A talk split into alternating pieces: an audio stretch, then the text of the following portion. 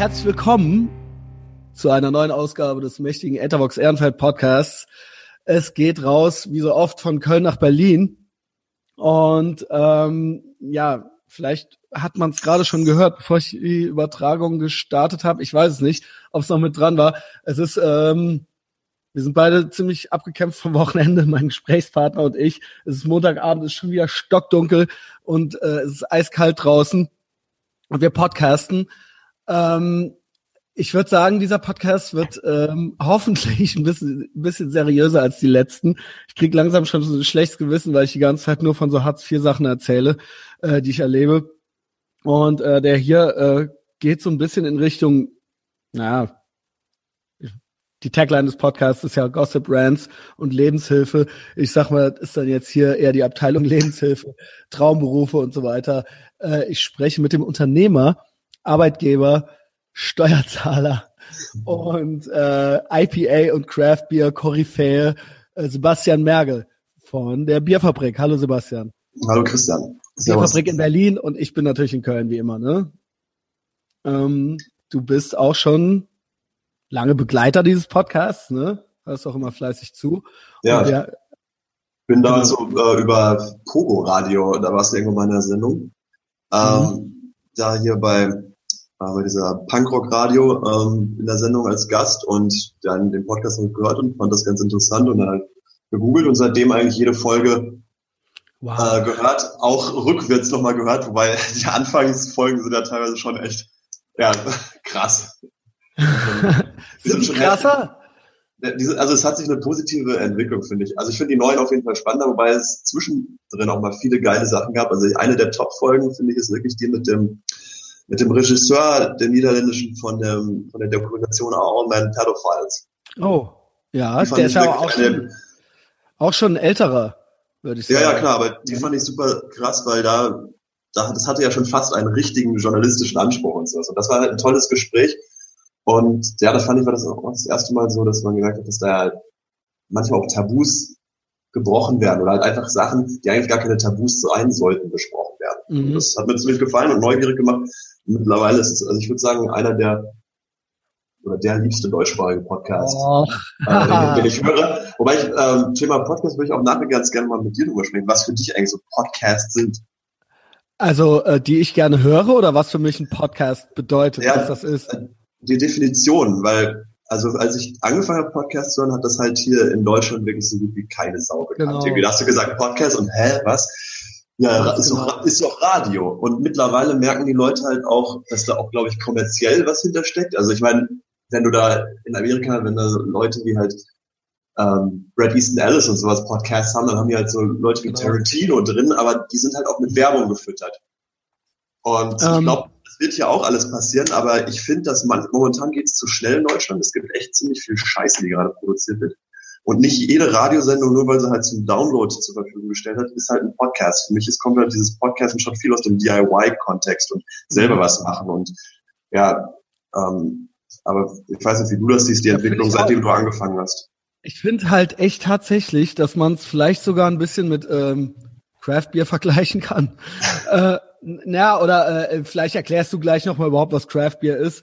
Aber ähm, äh, es gibt halt ein Massenangebot an Medienangeboten. Und ähm, ja, ähm, es gibt halt eine alte Medienelite und das sage ich jetzt nicht so unter dem Lügenpresseaspekt, äh, sondern ähm, sondern wirklich so ganz, äh, ne, ich meine, ich habe halt auch äh, mal Medienwissenschaften und so weiter studiert. Es gibt da natürlich alte Medienkanäle und eine alte äh, gewachsene Medienelite und äh, so ein klassisches Verteilen von Medieninhalten, die irgendwie ähm, natürlich am besten möglichst viele Leute erreichen sollen und möglichst vielen Leuten am besten auch gefallen sollen. Auch wenn ja, die öffentlich-rechtlichen immer so tun, als ob sie jetzt irgendwie so einen Bildungsauftrag hätten und eigentlich eben äh, das Gegenteil machen und eben nicht nur auf Kom Kommerz gucken oder was so eben allen gefällt. Im Endeffekt werden da halt auch Kochsendungen gemacht, werden das. Und, und die Helene Fischer Show auf ZDF. Ganz genau. Ja. Äh, am Ende gucken sie halt doch auch auf die Quote und ähm, es soll möglichst wenig Leuten wehtun und es soll möglichst vielen Leuten gefallen. Und ja, und da ist, glaube ich, auch eine Deckung, also eine Überschnittsmenge mit, mit Craft Beer und Bier. Genau. Ja. Genau. Und äh, eben auch dieses DIY-Ding. Also ich finde, ne, du hast jetzt erst so ein bisschen geschmunzelt, aber irgendwo ist es ja dasselbe Prinzip, ja.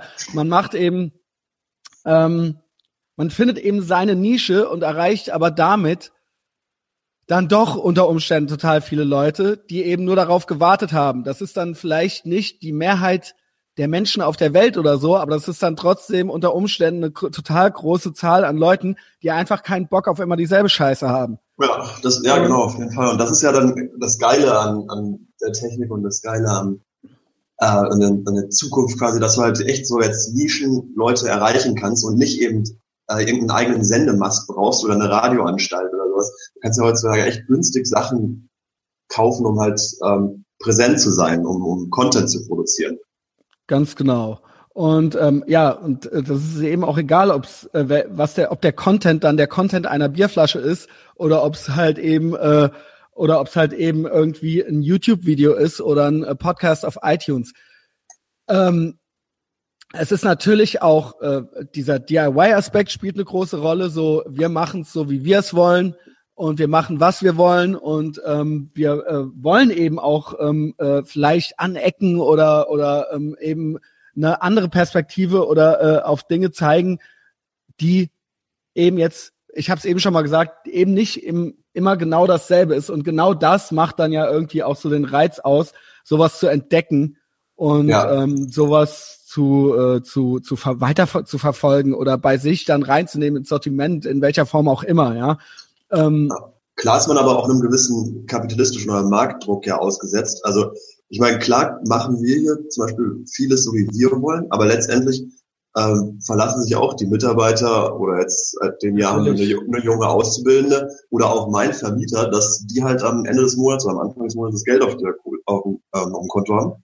Natürlich. Und also das heißt, wir müssen uns auch ein bisschen nach dem Markt richten. Und ich meine, du, wenn du jetzt irgendwann mal zum Beispiel einen Werbepartner hättest oder sowas, äh, dann, dann hätte, keine Ahnung, ob du dann eine innere Schere im Kopf hättest, weil du Angst hättest, oh krass, wenn ich jetzt hier das und das sage, ähm, kann ich vielleicht in der nächsten Woche nicht mehr sagen, ey, und außerdem schlaf auf den neuen Matratzen, die sind so gut. Also so wie es ja. halt. Ja, natürlich, das ist eben immer ähm, so ein bisschen äh, so ein so eine, so eine Gratwanderung dann. Also ich habe das nicht. Ich werde bei Patreon gesponsert, halt so ein relativ ja. übersichtlicher Betrag, relativ übersichtlicher Betrag, aber auf jeden Fall nett genug, dass man sich davon äh, irgendwas kaufen kann, irgendwelche Fahrkarten oder sonst irgendwas. Aber es ist jetzt nichts. Also bei mir geht es nicht in Bereich, ich bezahle keine anderen Leute davon und ähm, es ist nicht das, ich bin nicht auf das Geld angewiesen.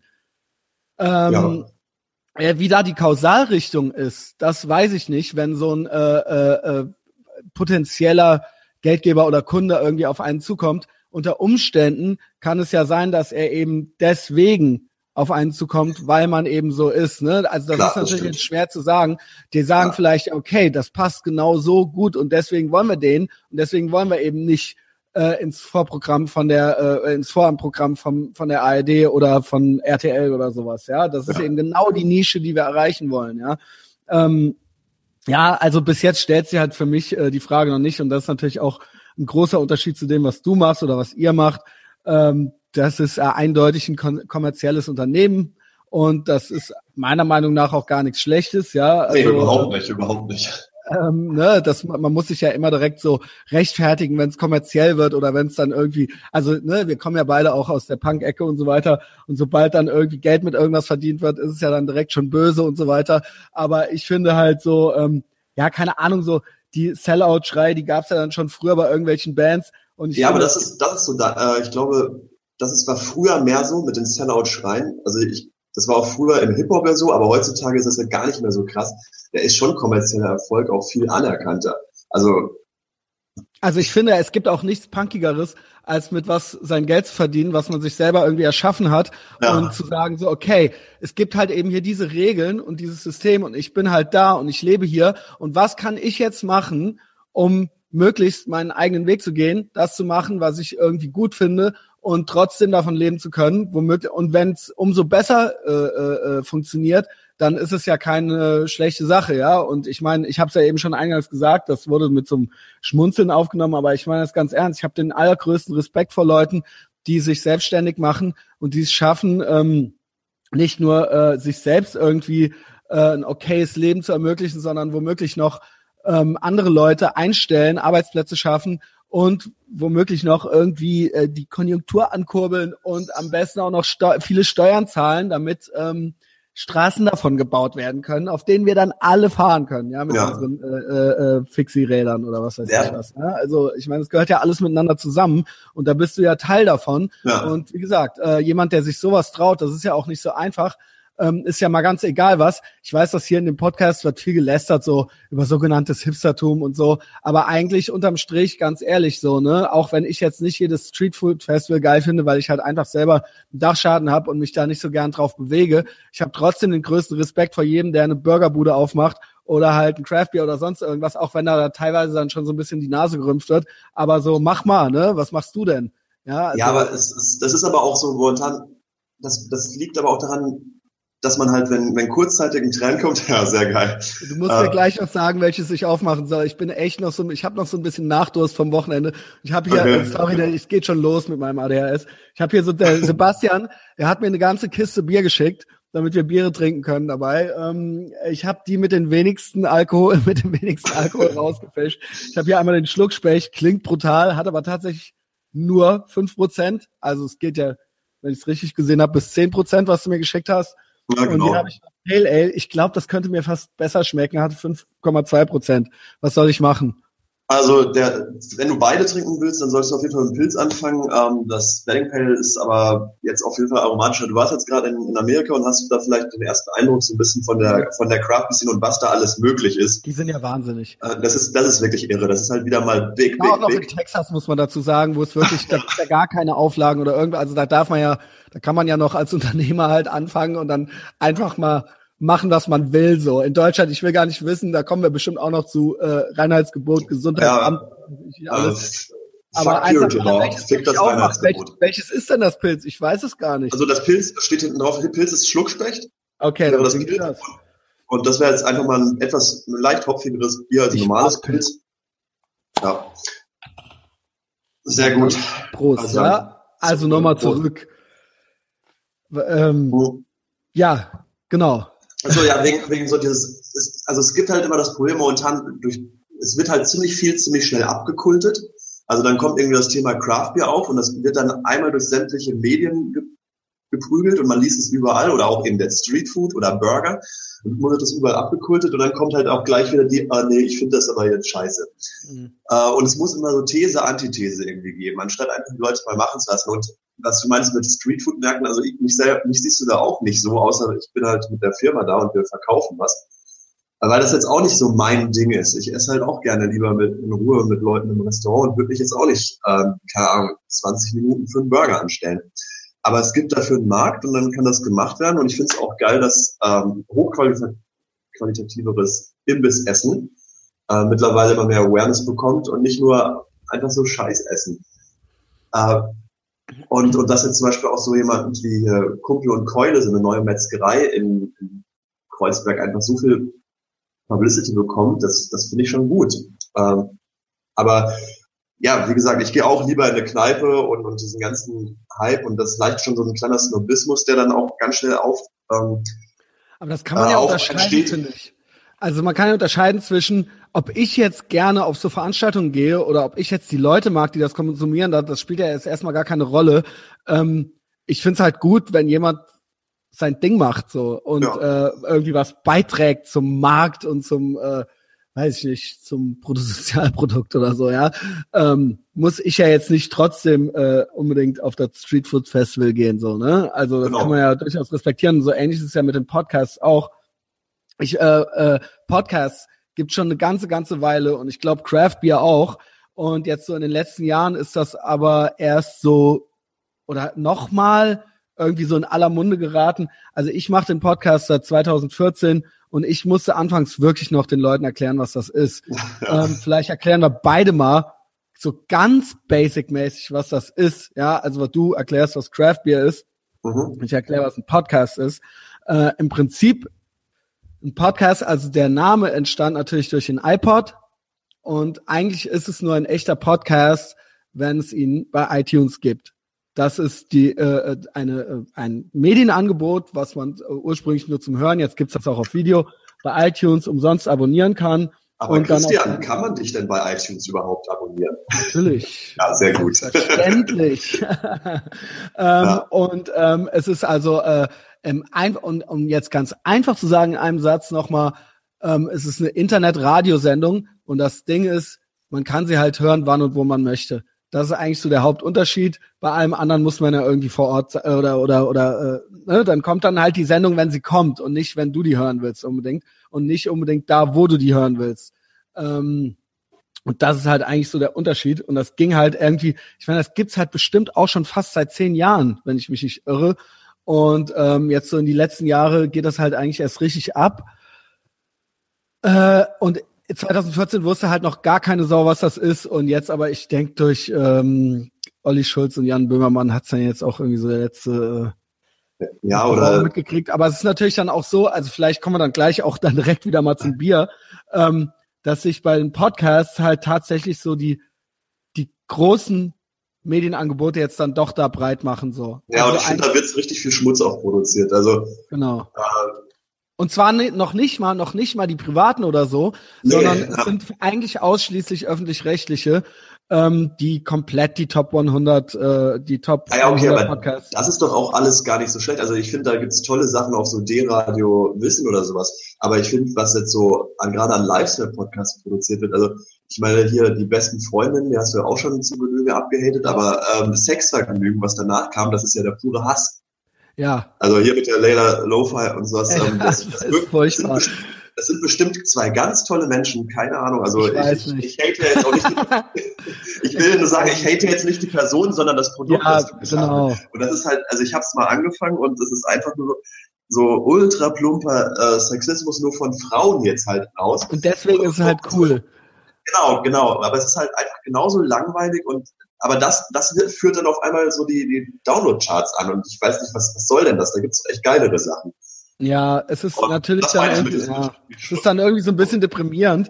Ähm, ja, aber andererseits, ja, weil, weil das weil es halt alles so offensichtlich und so low-hanging fruit-mäßig ist, weißt du? Ja. Und so eindeutig ja. so, äh, so ein konstruiertes Ding halt ist. So, ich finde das auch nicht echt. Ja, aber nee, okay. es ist überhaupt nicht echt, weil da, wo es dann ja jedes Mal dann spannend wird, weil man dann so, ah nee, da sage ich jetzt vielleicht lieber nichts so, aber das ist ja ganz, ganz oft so. Und ich finde halt, dass eben dann Podcasts doch ein bisschen davon leben, dass es vielleicht mal ein bisschen authentischer und ein bisschen auch mal in die Richtung geht, wo es, es weh tut und nicht immer nur aber das bleibt ja andererseits auf jeden Fall. Ja, aber jetzt, äh, das kann man jetzt dann wieder vielleicht so ein bisschen mit dem äh, Bier vergleichen. Äh, du musst dich ja gar nicht mit äh, irgendwelchen Becks Brauereien oder ähm, irgendwelchen äh, Großbrauereien rumärgern. Das ist ja ein komplettes Paralleluniversum eigentlich. Ja, ne? leider nicht. Die merken auch, dass ihnen die Fälle wegschwimmen über in den letzten Jahren. Also in Deutschland ist seit mehreren Jahrzehnten der Bierkonsum rückläufig. Ähm, das bei den Craft- oder kleinen Handwerksbrauereien ist er momentan ist es ein Wachstumsmarkt, allerdings wo vorher nicht viel war, wächst er auch schnell was.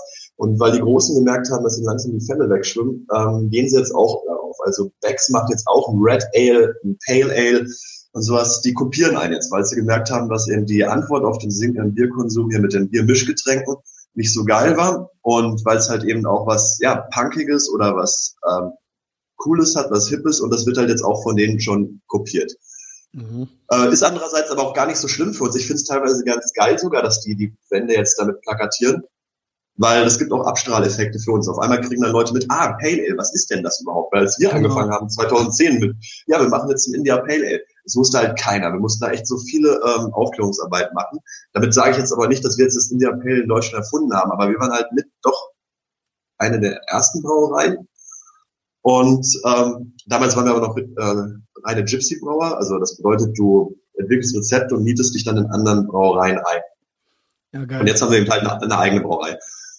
Und äh, diese Abstrahleffekte, die ich mir dann erhoffe, ist halt, dass dann Leute dadurch was dadurch erfahren, ähm, ah geil, da gibt's ja auch auf einmal so Handwerksbrauereien von anderen geilen Brauern. Dann mal ins Hobbs Barley zum Beispiel in Friesheim gehen oder mal ein Bier von Heidenpeters äh, trinken oder eben mal auf die Bierfabrik stoßen.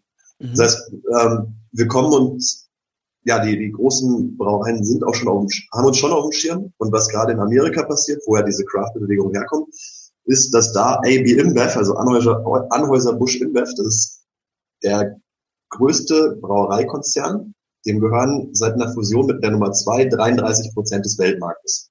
Oh, wow. Also jedes, jedes dritte Bier, das auf der Welt getrunken wird, gehört denen. Und die gehen gerade auf Shoppingtour in Amerika und kaufen äh, Craft Breweries, die damals den Hype angefangen haben. Das ist natürlich auch, also dann, dann wird gerade da wird in der, in der äh, Bier-Nerd-Szene ganz oft Sellout beschrieben. Andererseits denke ich mir auch so, da soll jeder auch mal seine Fresse halten, weil das sind Unternehmer, die sich halt über die 30 Jahre Business aufgebaut haben und wenn die meinen, wenn sie ein Angebot bekommen und meinen, sie wollen jetzt verkaufen, dann kann jeder andere mal das Maul halten und die dürfen das einfach machen. Das ist halt Wettbewerb. Ähm, ist natürlich nicht schön, wenn diese großen Konzerne dann äh, so ja so Tricks anwenden, um eben ihre Mark Marktmacht auszusp äh, auszuspielen und zu verfestigen. Aber ich finde da, da trifft man den Falschen, wenn man dann irgendwie die Leute, die ja ihr, ihr Geschäft, ihr Geschäft dann verkaufen, dann anfängt zu dämonisieren. Also das ist aber auch immer so ein bisschen so Neid. Das ist so irgendwie, du bringst das ja manchmal im, im Punkrock auch so, ja, nee, äh, wir würden niemals zum Major gehen. Ja, du wurdest nicht gefragt. Und ja, dann genau. sagen, das sind auch die Brauereien, die sagen, ich würde niemals verkaufen. Ja, die hat halt auch ja, keiner jetzt. Die hat halt auch Millionen. keiner 30 Millionen, genau, genau. Ja, genau. genau. Und, und ich bin ganz ehrlich, also natürlich, ich bin ganz ehrlich, ich könnte darauf keine Antwort jetzt geben. Ich würde also weil in diese Situation kann man sich mal nicht eben reinversetzen. Hey, wenn denn 30 äh, Jahren deine Firma so und so viel wert ist oder die Marke was wert ist und dir gibt jemand x Euro, würdest du dann verkaufen? Die Frage kann man jetzt nicht beantworten. Aber man sollte wenigstens. ja auch trotzdem noch Geschäftsführer bleiben oder so, ja. Also ja, Gavin, Gavin sagt, so macht man's. Ja. ja aber man sollte mindestens so ehrlich sein und nicht so äh, sagen, nein, das würde ich niemals machen. Ja, ja, das ist ja, ja gut, das sind ja immer dieselben äh, ähm, es wäre immer dasselbe Klientel, was dann äh, sich da so ethisch, moralisch glaubt, überlegen zu fühlen ja. und ähm, irgendwie nie, nie in dieser Situation war oder aber so privilegiert ist, ähm, was weiß ich, wie so ein Augstein oder so, dass man sich halt erlauben kann, halt so die Nase zu rümpfen, weil man halt, weil man halt Erbe ist oder so. Ja. also, weil man sich das nie selber geschafft hat aufzubauen oder aufbauen musste, ja, und dann äh, eben äh, gut reden hat. Ja, ja. Ähm, ja also äh, in Texas war es völlig krank. Ich habe mal ein paar Fotos von so Kühlschränken in Kaufhäusern gemacht. Also es ist halt tatsächlich echt so, dass da auch so in größeren ähm, Supermärkten und die sind da eh größer als hier, ähm, vielleicht nicht ja, sagen wir mal so in, geht so in Kaufland Ehrenfeld Richtung, ähm, dass die dann da aber echt so einen ganzen Gang voller lokaler IPAs haben, so. Ja. Also, also so einen ganzen, also nur Dosen halt. Ja. Ne? ja klar, die Dose ist halt in Amerika auf jeden Fall. Auch noch cool, die kriegst du da auch in der Bar halt so, ne? Ja, in, in, wir haben halt das Pfandsystem, was ich eigentlich auch sehr geil finde, Mehrweg. Ähm, leider wird das auch ein bisschen an Absurdum geführt, weil immer mehr große Bauern ihre Individualflaschen einführen müssen ja dann das Mehrwertsystem eigentlich absurd machen. Aber ja, dieses Riesenangebot, das würde ich mir halt auch hier in Deutschland wünschen, weil ich halt einfach Vielfalt geil finde und es halt langweilig ist, wenn irgendwie der Markt so von drei, vier, fünf Fernsehbieren dominiert wird, mhm. die jetzt letztendlich auch alle gleich schmecken, weil die eben den Anspruch haben, wir müssen ein Produkt machen, das man in großer Masse produzieren kann, was halt so gut wie jedem schmeckt und gerade das Weil, ist auch klar. Also ich verstehe das Ja, auch. genau. Nein, ich verstehe das schon auch, aber es langweilt mich halt trotzdem total krass. Und das Ding ist auch, also nehmen wir mal jetzt, also Vielfalt, eine Auswahl zu haben, bringt ja auch einen Benefit für die, für die Supermärkte und für die Kneipen auch. Also könntest du dir vorstellen, Gedankenexperiment, in ein Weinlokal zu gehen oder nee, sagen wir in ein Restaurant und auf der Karte würden nur Weine von einem Weingut stehen. Das würde kein Restaurant machen. Die würden nicht sagen, nee, wir haben hier nur die drei Gallo-Weine oder sowas. So, dann, ja. gab, da gibt's auch eine Vielfalt. Aber so gut wie kein Restaurant hat irgendwie, ja, wir haben hier acht verschiedene Biere. Nee, die haben halt dann ein Bier vom Fass, vielleicht nur alkoholfrei und vielleicht noch ein Weizen. Also, und, und das wächst aber jetzt mittlerweile. Also es gibt auch Bars jetzt in Berlin, die haben halt 30 Zapfhähne. Und da gehst du halt dann auch hin, weil das dann auch ein Erlebnis wird und weil, weil die Leute Bock drauf haben. Ähm, und dieser, so ein bisschen die Regionalität und das Lokale wollen die Leute auch. Und wir sind ja alle Individualisten. Äh, genau. Und jeder, jeder will dann auch sein eigenes cooles Bier finden. Und ich finde halt die Auswahl, das ist doch was, was Schönes halt.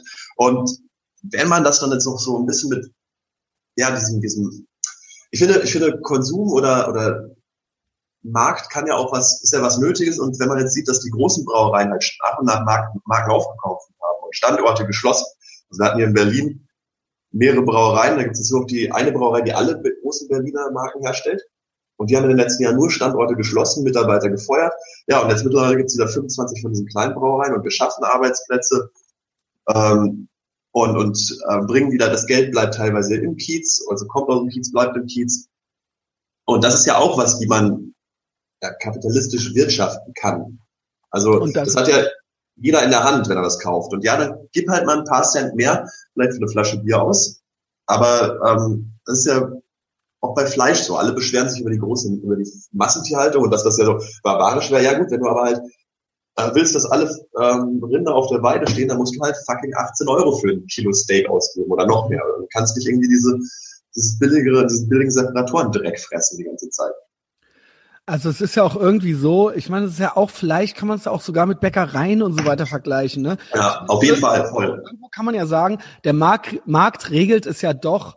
Ähm, äh, erstmal gab es die ganzen alten Oma-Bäckereien und ähm, denen wurde dann so nachgetrauert, so nostalgiemäßig, aber in Wirklichkeit war es halt echt auch so, dass die auch gerade schon mal gar keinen Bock mehr hatten teilweise. Und ja. ein, genau wie irgendwelche alten Kneipen, irgendwelche alteingesessenen Eckkneipen, die da, die halt einfach ultra lieblos betrieben wurden. Ja, das ist eine Aromatisierung dann, die dann kommt. So.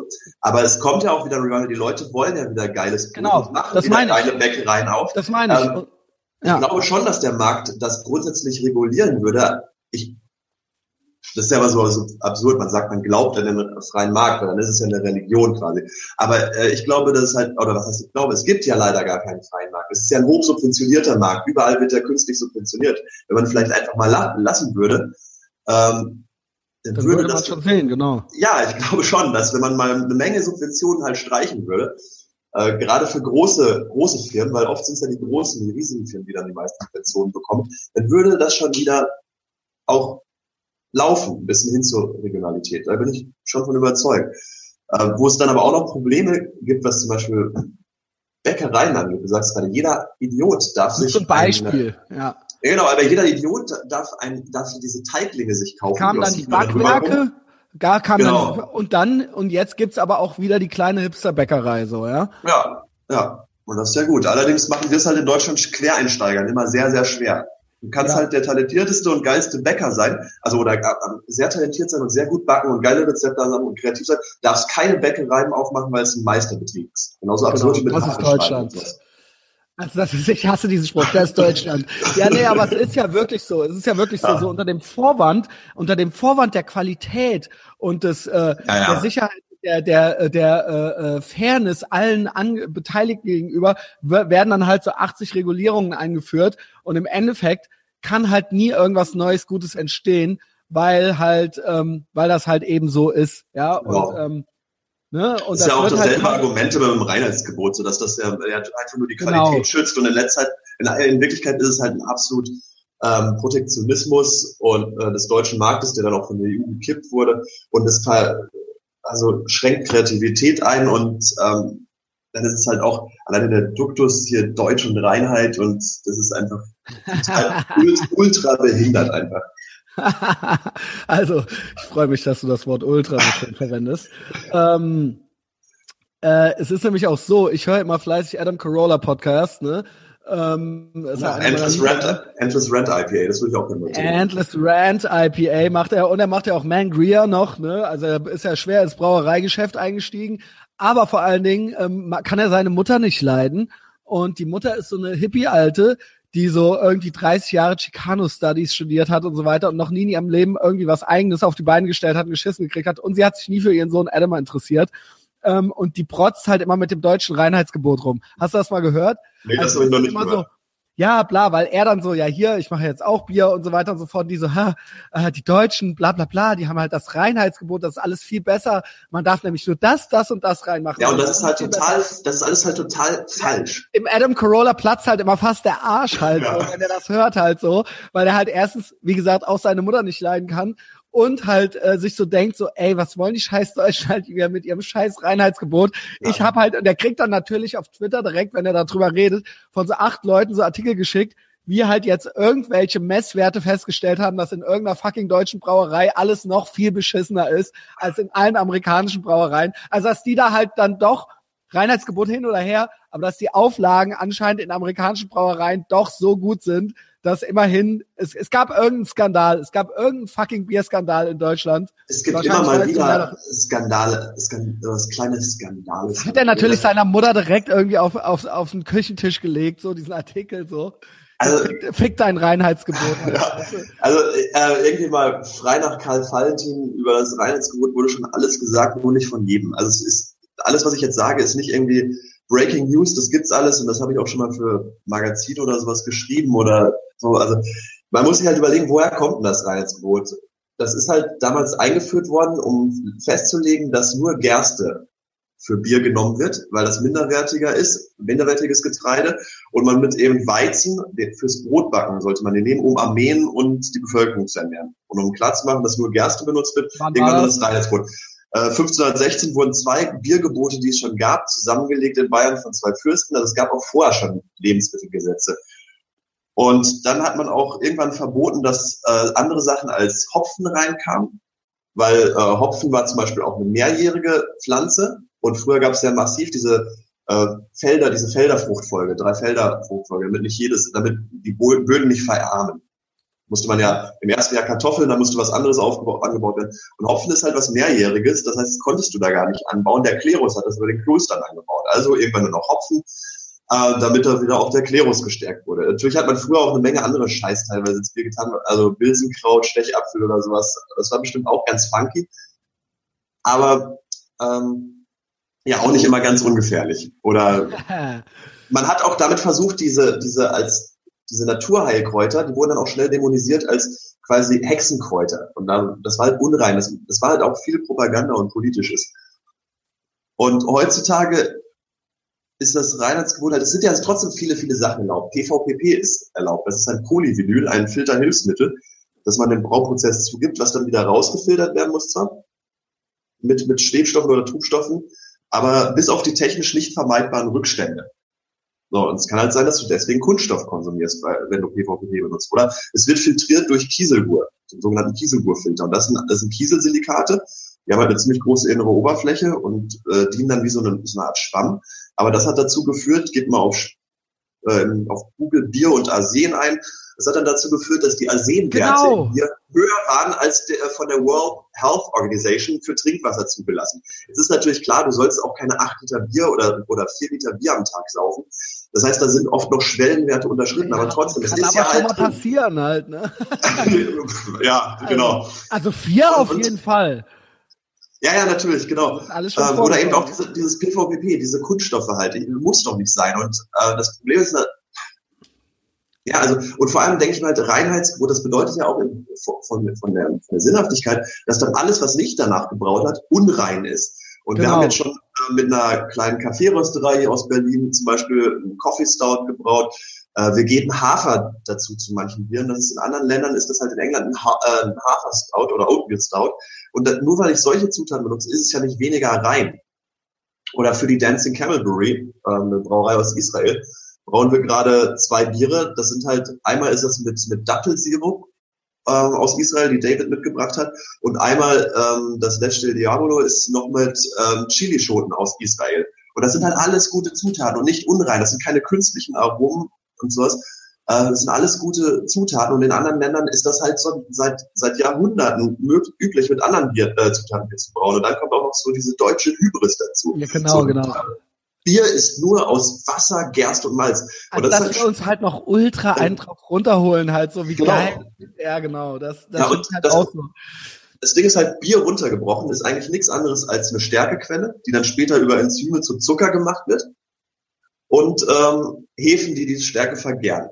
Oder den Zucker, der aus der Stärke ist. Und eine Stärkequelle kann jetzt alles sein. Mais, Reis, Hirse, Sorgen oder was. Und in, in Mitteleuropa ist eben das Getreide Nahrungsgrundlage Nummer eins, aber in anderen Ländern, Südafrika, äh, Südamerika ist es halt Mais, ähm, in Asien ist es halt Reis, in Afrika ist es halt Hirse, das sind da halt die Stärkequellen, die man dafür benutzt. Und in Südamerika wird schon seit hunderten von Jahren Chicha-Bier gebraut. Da kaut das ganze Dorf auf Mais rum, spuckt das dann in so Töpfe, weil im Speichel sind dann auch Enzyme, die diese Mais, die Stärke im Mais ähm, spaltet zu Zuckern.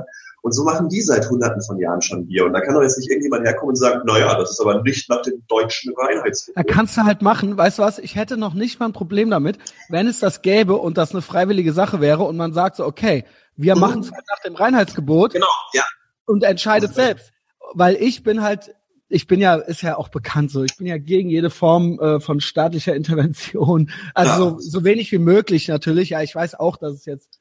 Ja, Staat ist wie Chem Staat ist wie Chemotherapie. Ist halt, ist halt nötig. Also immer, Chemotherapie immer. beim Krebs. Ist halt nötig, aber, aber hält so wenig wie möglich. Bitte. So wenig wie möglich. Und es wird aber immer den Leuten erzählt, dass es halt zu deren Besten ist so. Und das verstehe ich halt nicht. Und ich denke mir halt so eine, gerade da in der, in der, äh, aus der Ecke, könnte doch eine Freiwilligkeit und dann kann dann kann man doch gucken, wem was besser gefällt, ja. ja also es das heißt ja. natürlich nicht, dass man jetzt Herr Rattengift da reinmachen darf oder sowas, ja. Also natürlich geht's ja gar nicht. Es gibt ja trotzdem auch noch Lebensmittelgesetze, auch für andere Lebensmittel, die greifen da ja genauso, ja. Ja klar. Also ähm, die gibt's ja auch dann beim, was weiß ich, äh, anderen alkoholischen Getränken, äh, die werden, müssen ja auch nicht nach dem deutschen Reinheitsgebot gebraut werden, ja. ja.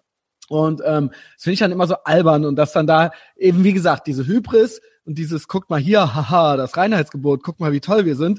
Ja. Und eben dieses, die, wieder dieses, das, ähm, das so eigentlich auch wieder Freiheit oder Sicherheit. Ja. Weißt du? So unter dem Vorwand, ähm, äh, dass, dass man ja die Leute irgendwie vor was Schlechtem schützen will, so, ne? Ja, das ist halt genau, wie viel Autorität willst du? Und ich möchte halt, was das angeht, auch keine Autorität, die über mich richtet. Ich meine, man muss halt dann Sondergenehmigung beantragen, aber ich will nicht, dass da irgendein Larry sitzt und jetzt äh, willkürlich, weil es halt oft, weil die rechtlichen Grundlagen da fehlen, willkürlich entscheidet, ob das jetzt eine Sondergenehmigung verdient oder nicht. Und ähm, es gibt zum Beispiel auch die Steamworks Brewery, macht ein super geiles Cucumber IPA. Also es schmeckt halt wirklich geil. Wahrscheinlich würden die meisten ähm, sagen, wenn sie das das erste Mal hören, äh, Bier mit Gurke, bäh, trinke ich niemals. Ja, dann mach's halt nicht, dann trink's einfach nicht. Ja, genau. Aber es gibt genügend, die es voll abfeiern und Ach, es gibt's ja auch mit Schokolade, mit allem Pipapo, ne? Ja. Denke ich mir jetzt auch, wenn ich dazu höre, ne, erstmal keinen Bock drauf, so, aber was?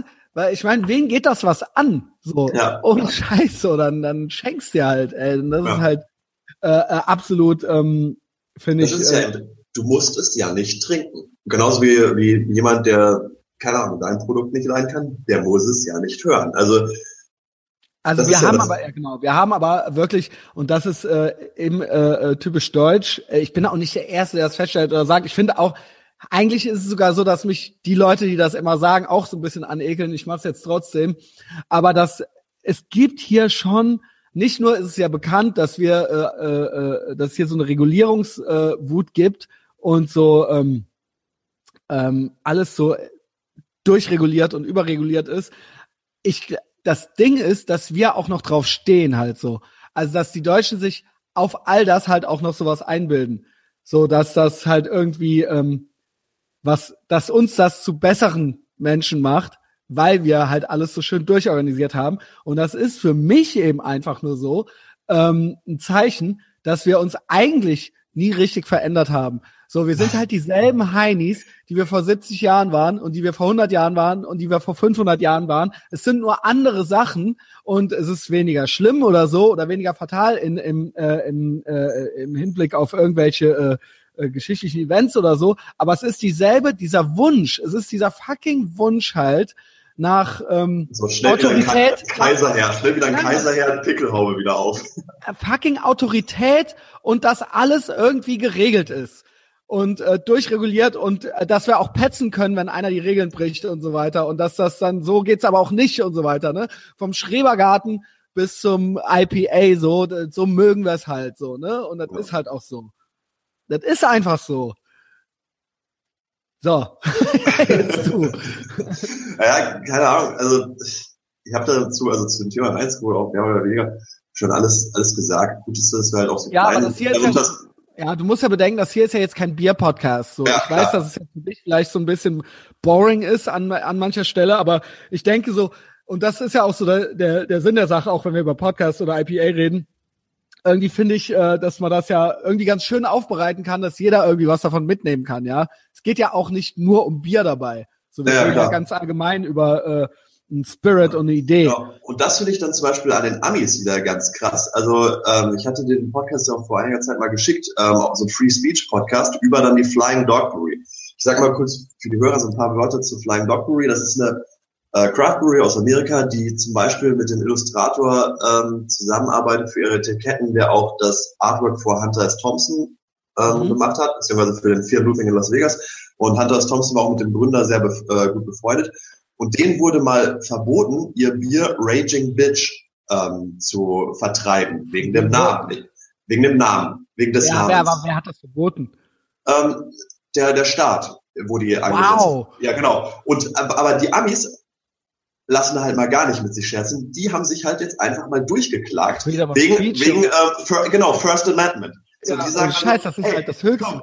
Genau, genau. Und das ist halt und das finde ich halt so wichtig. Also erstmal ist es ja total absurd. Das Bier heißt halt Raging Bitch, weil es mit einer wilden Hefe ähm, gebraucht wurde. Also keine Reinzuchthefe, sondern wild und deshalb Raging, weil man da oft nicht weiß, was die irgendwann. Und Bitch ist halt eine Hündin und die heißt ja, genau. halt Flying Dog Brewery. Und ja, was die Begründung war, it could offend some people. So, und dann denke ich mir so, Bill Burr-Style, I'm sorry that you feel that way. Also ja, so, oh, wie, du sagst, wie du sagst, fickt eure Gefühle. So, was ja, soll das? das ist ja so.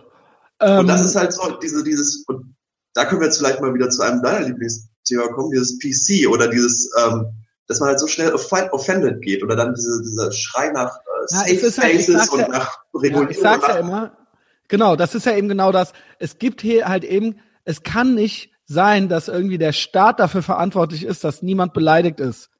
So, wenn ja. das anfängt, wenn es da losgeht irgendwie so, dass irgendwo einer sitzt und entscheidet, was für irgendjemanden unter Umständen beleidigend sein könnte und der ja. verbietet das dann oder äh, äh, es wird dann irgendwie rechtliche Konsequenzen haben für diese Leute oder so, dann kommen wir halt echt ohne Scheiß. Ich weiß, man muss ja immer aufpassen, so Godwin's Law mäßig, aber dann kommt man halt in den faschistischen Bereich rein, ja. Und damit genau, meine ich jetzt nicht, ja, ne, es muss jetzt noch nicht mal drittes Reich, ne, da können wir halt äh, von Stasi bis was weiß ich was, äh, äh, mit ranziehen. Können wir bis Nord China und Nordkorea äh, mit reinnehmen oder meinetwegen auch Kuba. Zum Glück ist Fidel ja. Castro tot.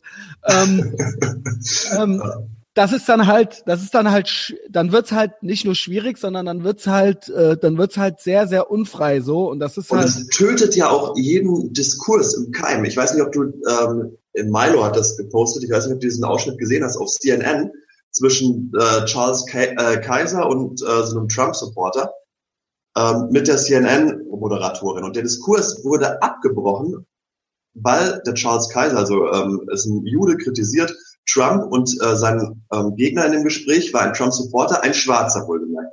Jetzt hat mhm. der Kaiser äh, einen von, ähm, von Trumps Leuten zitiert und hat gesagt, Trump wäre viel glaubwürdiger, äh, wenn er äh, nicht nur sagen würde, dass er nicht so ultra rechts ist, sondern auch mal Taten sprechen lassen würde und nicht jemand zum Beispiel äh, für Ämter vorschlagen würde, der das Niggerwort sagt. So. Ja. Da war ein N-Wort, N-Wort. Ja, genau, gut. Wir sind aber nicht in Amerika. Also ich habe ja, jetzt gut. auch jemand zitiert, so pass auf, der hat eben nicht N-Wort gesagt, sondern der hat das Wort gesagt. Und hat er? Okay. Ja, genau, er hat es gesagt. Genau, darum, darum sage ich ja, das, das ist so, USA. Sein, genau, das ist ganz krass. Ich weiß, so sein Gesprächsgegner war ein Schwarzer. Beide haben, und die Moderatorin war eine Weiße. Beide haben kurz die Augen aufgerissen. Und ja, wer aber dann das heulen, alle zusammen. Genau, aber wer dann heulend das Gespräch abgebrochen hat, war die weiße Moderatorin. Wie kannst du mir denn das Wort sagen? Und er so, ich sage dieses Wort nie. Ich habe gerade jemanden zitiert. Und sie musste Ach, dann das heulend. Das, gesehen. Das habe ich genau, gesehen. Genau, sie musste dann heulend das Gespräch abbrechen. Nicht der Schwarze, der daneben saß, hat das abgebrochen, sondern sie. Und das, das tötet halt Diskurs im Keim. Frage, ja, genau. PC. So, weißt du, er hat sich nicht beleidigt gefühlt oder so, weil er es genau gesehen hat. Der zitiert da gerade jemand. Und sie so, oh mein, also ja. sorry, I have to interrupt. Und das ist so, das, ja. wo kommen wir dann her? Reiß ihn doch nicht völlig aus dem Kontext, was er da gerade macht. Ja, genau, vor allen Dingen, ähm, es ist ja eine Entmündigung aller ja. Leute so äh, in einem Ausmaße, dass man halt sagt, so, ey, jemand muss halt vorfiltern, weil sonst jemand beleidigt sein könnte. Also ich meine, das ist, ich weiß gar nicht, wo ich da anfangen soll. Das ist halt, aber es ist, aber ich meine, ohne Scheiß, wir sind da ja ganz nah dran. Das ist ja ein alltägliches Thema. Ähm, Hate Speech und so weiter, das ist ja nicht nur in den USA ein Thema. Es wird ja hier auch, ähm, ne, es gibt ja genügend In Initiativen, die sich darum kümmern. Und es gibt ja jetzt auch irgendwelche Gesetzesentwürfe auch aus äh, äh, der Regierung, wo es eben darum geht, dass das strafrechtlich verfolgt werden äh, äh, kann oder soll werden können. Ähm, Und ähm, ja, keine Ahnung, mal sehen, mal sehen, wann dein Bier verboten wird oder mal sehen, wann mein Podcast verboten wird. Naja, keine Ahnung. Ich meine, ich, ich weiß, ich will auch nicht immer so hysterisch sein, aber ich glaube halt schon, dass man dann, sobald das halt mal in Gang gesetzt ist, man dann ganz schnell da ist. Ja. Beim also Verbieten also, von Sachen halt, ja. Also sobald das mal immer auch genau, wieder unter dem Vorwand. Da, es geht mir da, also mir geht es bei dieser Sache ja gar nicht irgendwie um gegen eine bestimmte Gruppe zu sein. Also ich will jetzt nicht ähm, gegen Feministinnen sein oder sowas und, und deswegen sagen, ey, ey, ihr seid die ganze Zeit die, die den Diskurs verbietet. Es geht mir auch nicht um die, keine Ahnung, äh, also es geht da nicht um eine Gru äh, Gruppe, es geht mir darum, dass niemand mir was verbieten genau. soll. Also ich möchte mir von Christen nicht sagen soll lassen, dass ich am Karfreitag nicht tanzen darf. Genau. Und ich genau. möchte mir ähm, Ahnung, von Moslems, die sagen, dass genau. sich kein Schwein dann tanz. Dann, dann tanz halt nicht, Junge. Und dann genau. fresst du halt dein scheiß Fleisch nicht. Halt halt's Maul, Junge, ohne Scheiß. Ja, genau, ich hab dir genau. Don't tread on me. Ähm, ja. Ja, und das ist, äh, ich weiß nicht, ne? Also, ähm, es ist. Es wird aber auch, ja. es wird halt auch zu hysterischer Kurs dann, Diskurs dann oft ähm, geführt. Ich weiß nicht, es gibt da so drei oder zwei Sachen jetzt vor kurzem, die, die so ultra krass von allen geteilt worden sind oder von vielen in meiner Facebook-Filterblase. Mhm. Du wolltest auch mal kurz diese, diese Studie der Adorno-Stiftung, äh, nicht Adorno, ähm, Matteo, äh, genau, genau, Antonio Stiftung, äh, die sofort alle geteilt haben. Adorno ist genauso schlimm. Na, ich, ich bin groß, ja, Adorno ist schon gut. Gut, ich bin eher, ich bin eher Poprianer, aber Adorno passt schon. Aber mit, ähm, der, der fängt mit der Scheiße, ja. Aber äh, diese Studie, da haben wir ja alle geteilt, bis dann auch später rauskam, naja, ähm, die war gar nicht so gut. Und jetzt, ja. äh, vor kurzem wurde ja so eine Sta Studie geteilt, wo es rauskam angeblich, dass 25 Prozent aller Männer äh, sexuelle Gewalt gegen Frauen... Das ist nicht vor kurzem, das ist in den USA schon ein ganz alter Hut. Ja, genau, aber dann, dann, dann, hat man sich mal mit der Fragestellung auseinandergesetzt und dann kam daraus, äh, das ist eine ganz schön schwache Fragestellung und die Antworten, die darauf teilweise gegangen sind, war nicht so, dass jemand also da waren das halt so Sachen dabei wie, ich meine, das geht dann so in die Richtung wie, ja, war die, äh, hast schon mal mit einer, äh, hast schon mal eine abgeschleppt, die betrunken war oder so. Und dann so, ja, wenn jemand betrunken ist, kann er ja keinen Consent geben und dann ist es halt eigentlich gegen den Willen und deswegen ist es dann eigentlich auch eine Vergewaltigung und so. Also so ja. Sachen, ne, so Sachen sind da ja irgendwie so drin gewesen. Ja, herrlich. ähm, das Problem ist natürlich, dass äh, wir irgendwie so eine Generation oder in einer Generation leben, zum Glück, von Leuten. Also so eigentlich ging's uns so, so gut noch nie. Genau. Also so, es wurden ja. noch nie so wenige Leute umgebracht, vergewaltigt, verprügelt oder sonst was. Also das heißt die natürlich nicht, Verbrechen gehen zurück, aber ähm, also ich rede, ich rede natürlich von der westlichen Welt. Ich rede von der westlichen Welt. Es gibt ja. auch noch Sklaverei auf der Welt. Es gibt das alles noch, ne? Aber ja. äh, in der westlichen, in westlichen Industrienation, das mag sich vielleicht auch eines Tages nochmal ändern. Aber ähm, äh, all, all, all, also so, es ist, es war noch nie so sicher ja, und ähm, natürlich ist dann. Aber woher kommt das dann, dass wir das Gefühl trotzdem immer mehr, ja. Angst, Angst haben? Weil wir alles, weil es nie aufhört, ähm, genau wie mit Political Correctness oder, oder, oder anderen Sachen, alles, was schon erkämpft wurde, es wird nie gesagt, das reicht jetzt, wir sind fertig, wir haben alles erkämpft, sondern es gibt immer eine neue Generation von Leuten, die sich selbst auch die selbst auch gerne so eine Art Opferstolz hätten und sich denken, ach krass, halt so, ähm, vor einer Generation haben halt, was weiß ich, die Feministinnen das und das erkämpft. Ich möchte eben auch meinen Platz in der Geschichte und ich möchte auch noch Sachen äh, bewegen irgendwie. Und ich glaube, da kommt halt ja, und so. Dann wird der Gender, und dann wird der Gender Pay Gap erfunden. Ne? Ich glaube tatsächlich, ja, wurde ja. Äh, ja, ich weiß, ich weiß. Ja, und äh, ich glaube tatsächlich, dass es so ein Bedürfnis gibt von äh, Generationen. Also natürlich einerseits gibt es natürlich dieses bisschen Rebellion gegen das Elternhaus und eben auch relevant sein wollen und auch eben mal die äh, Klappe aufreißen. Und es ist natürlich doof, wenn du in einer Generation lebst, der es so gut geht wie noch keiner zuvor. Dann musst du natürlich Sachen finden. Und dann muss natürlich irgendwie, um es mal ganz platt zu sagen, Vergewaltigung jetzt als das definiert werden, dass äh, bla, ich hatte keinen Orgasmus und ich war besoffen irgendwie so, ja. Also es wird eben alles irgendwie so neu gedeutet und ähm, äh, äh dann, also ne, auch auch da wieder mit Sprachregelungen und und ähm, äh, Defi Definitionshoheiten wird da irgendwie so gearbeitet, so dass dann hinterher dabei rauskommt, dass die Leute, dass wir jetzt auch doch noch eine eine ganze Menge hier zu tun haben. Es ist aber eigentlich meiner Meinung nach ein totaler, ähm, eine totale Gefühlssache. Und das Problem ist halt, wenn man den Leuten das gibt und denen sagt, okay, das ist jetzt eben ähm, äh, äh, ein sexueller Übergriff oder sexuelle Gewalt und das stimmt dann und man sagt den Leuten das, so, du wurdest Opfer von irgendwas, dann empfinden die das auch. Weißt du? Also es ist ja. natürlich jetzt ganz dünnes Eis, weil das halt so ein äh, äh gefährliches äh, Thema, oder was heißt gefährliches Thema, weil das natürlich ein sensibles Thema ist, weil es ja tatsächlich noch ähm, echte sexuelle Gewalt gibt. Ja, ja? selbstverständlich. Auch, auch in Deutschland gibt's das ja. noch. In, auch in Deutschland gibt's das noch. Und das ist ja jetzt nur so. Natürlich. Und wenn, ich meine, es kann, aber ja, es ist halt schade, schade, es ist schade, dass du schon wieder ähm, so sagen musst, oh, das ist jetzt ganz dünnes Eis. Ähm, was wo naja, weil, weil es muss doch jedem klar sein, dass wir nicht äh, wieder in die 50er oder die vor 50er Jahre zurück wollen, wo Vergewaltigung in der Ehe noch ja, erlaubt so, dass man die, dass man die Frau noch verprügeln darf, so, ne? Oder, ja. oder dass man halt so, ja, oder da auch oder sein Kind halt auch mal so ein bisschen verbimsen darf, so und dann halt dann halt so keiner was sagt oder auch so die Bullen und die Lehrer noch so äh, auch noch so die Kinder verprügeln dürfen und so weiter. Das wollen wir ja nicht. Aber dadurch, ich sag mal, es ist natürlich dadurch halt echt auch eine echt verwöhnte Generation rangewachsen so. Das heißt halt nicht, dass ich das wieder einführen will, aber so das ist halt echt so, der, manchen Leuten geht's halt so gut, habe ich den Eindruck. Hier gab's halt irgendwie seit über 70 Jahren keinen Krieg mehr und nix, weißt du? Uns geht's ja, so gut. Wir wissen, das, ja, wir, Gott sei Dank, aber wir wissen das, wir sind halt verwöhnt und wir wissen das halt alles gar nicht mehr zu schätzen. Und wir sind halt wegen jedem kleinen Scheiß jetzt schon beleidigt und wollen halt eben auch, dass alle Leute das sehen, was uns angetan wurde. Nicht ja. uns, Sebastian, dir und mir. So, ja. Wir sind ja, wir sind ja ein dickes Fell.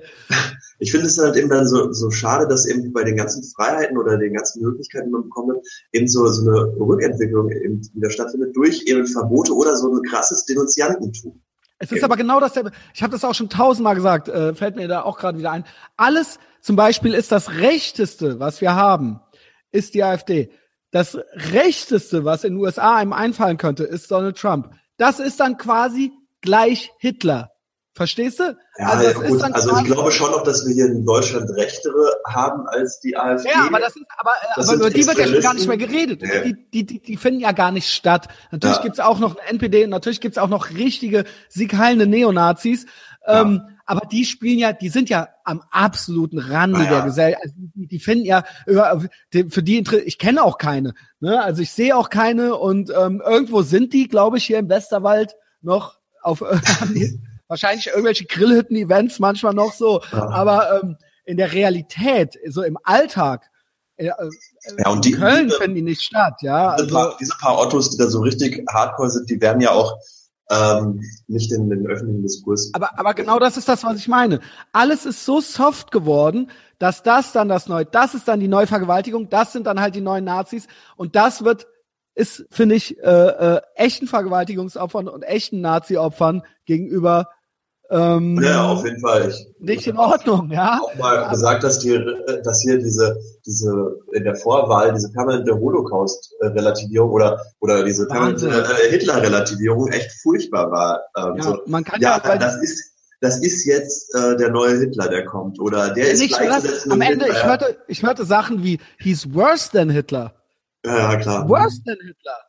Ey, ernsthaft, Alter, weißt du was, weißt du was, ähm, ich, ich, ne, es wissen ja alle und es ist ja auch alles schon tausendmal gesagt worden, aber auch so im Nachhinein, nach der Wahl, ähm, ich arbeite in einer mittelständischen Firma unter anderem und da sind auch junge Leute und die sind, äh, ich meine, wir sind ja auch noch jung, ne, aber ähm, ähm, die sind halt so Anfang 20 und da war es dann auch so und das sind jetzt noch nicht mal besonders Linke gewesen, sondern es sind halt irgendwelche gut bürgerlichen äh, äh, aus dem um Umland von Bonn äh, äh, mhm. Kids so, ja, und die dann auch so und dann saß saß ich da so und dann äh, äh, am, am Mittagstisch so in der in der Küche und hörte die so reden über Trump dann auch natürlich und über die Wahl und so weiter.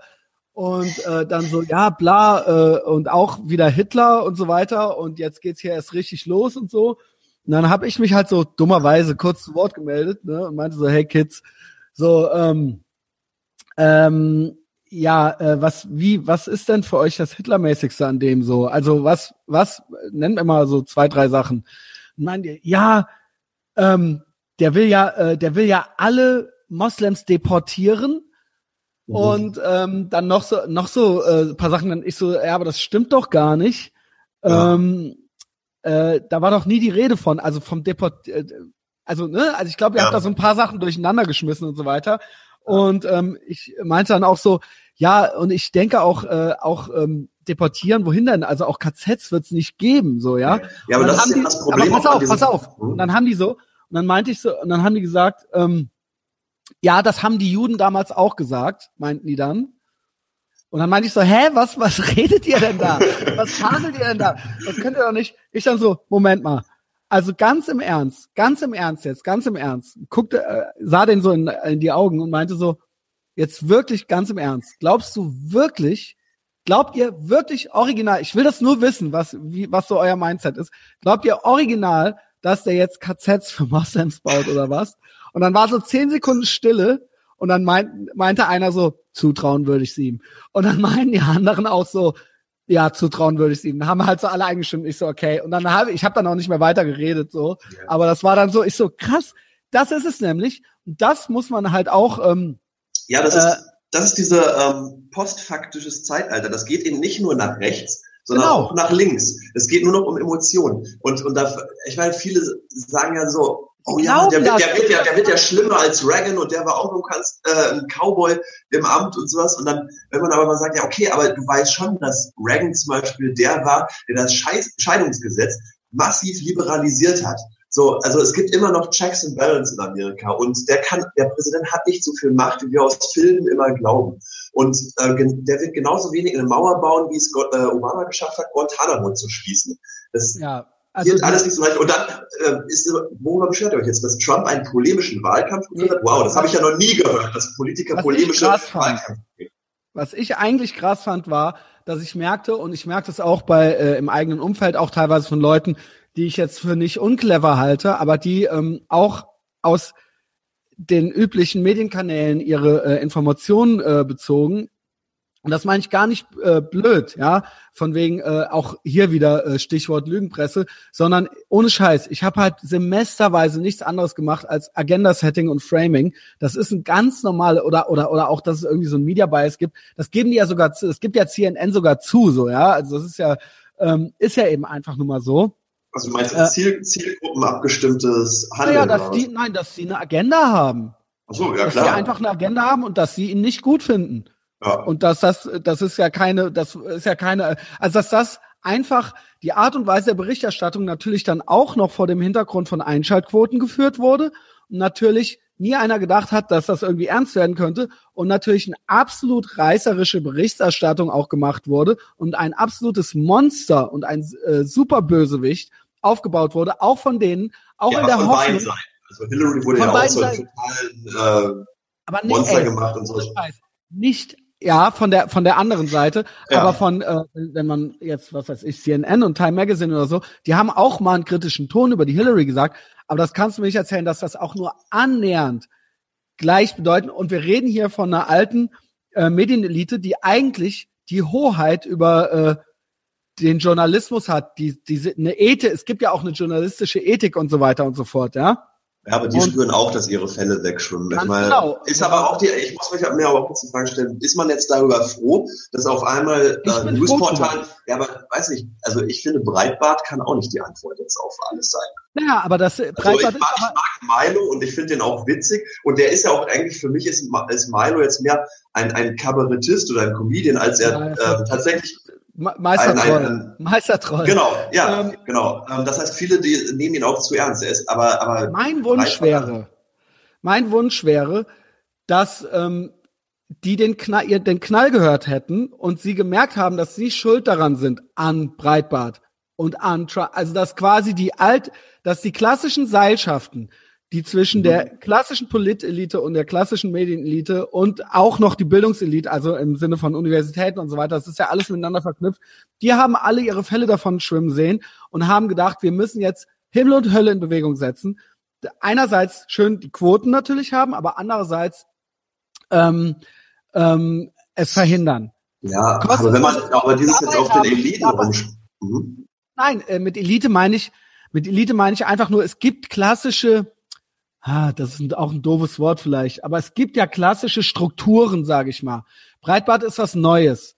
Ja. Entstanden aus dem äh, Paradigmenwechsel in der Medienlandschaft, ja. Mhm. Und ermöglicht durch die, durch die Agenda getriebene Berichterstattung der anderen. Die haben ja. das Tor aufgemacht für solche Sachen und für solche Leute. Und auch eben die Politik hat das Tor aufgemacht für jemanden wie Donald Trump. Vielleicht wird das jetzt, geht das ja auch schon zu weit. Was ich sagen möchte ist, ähm, ohne das Verhalten der einen hätte es die anderen gar nicht gegeben.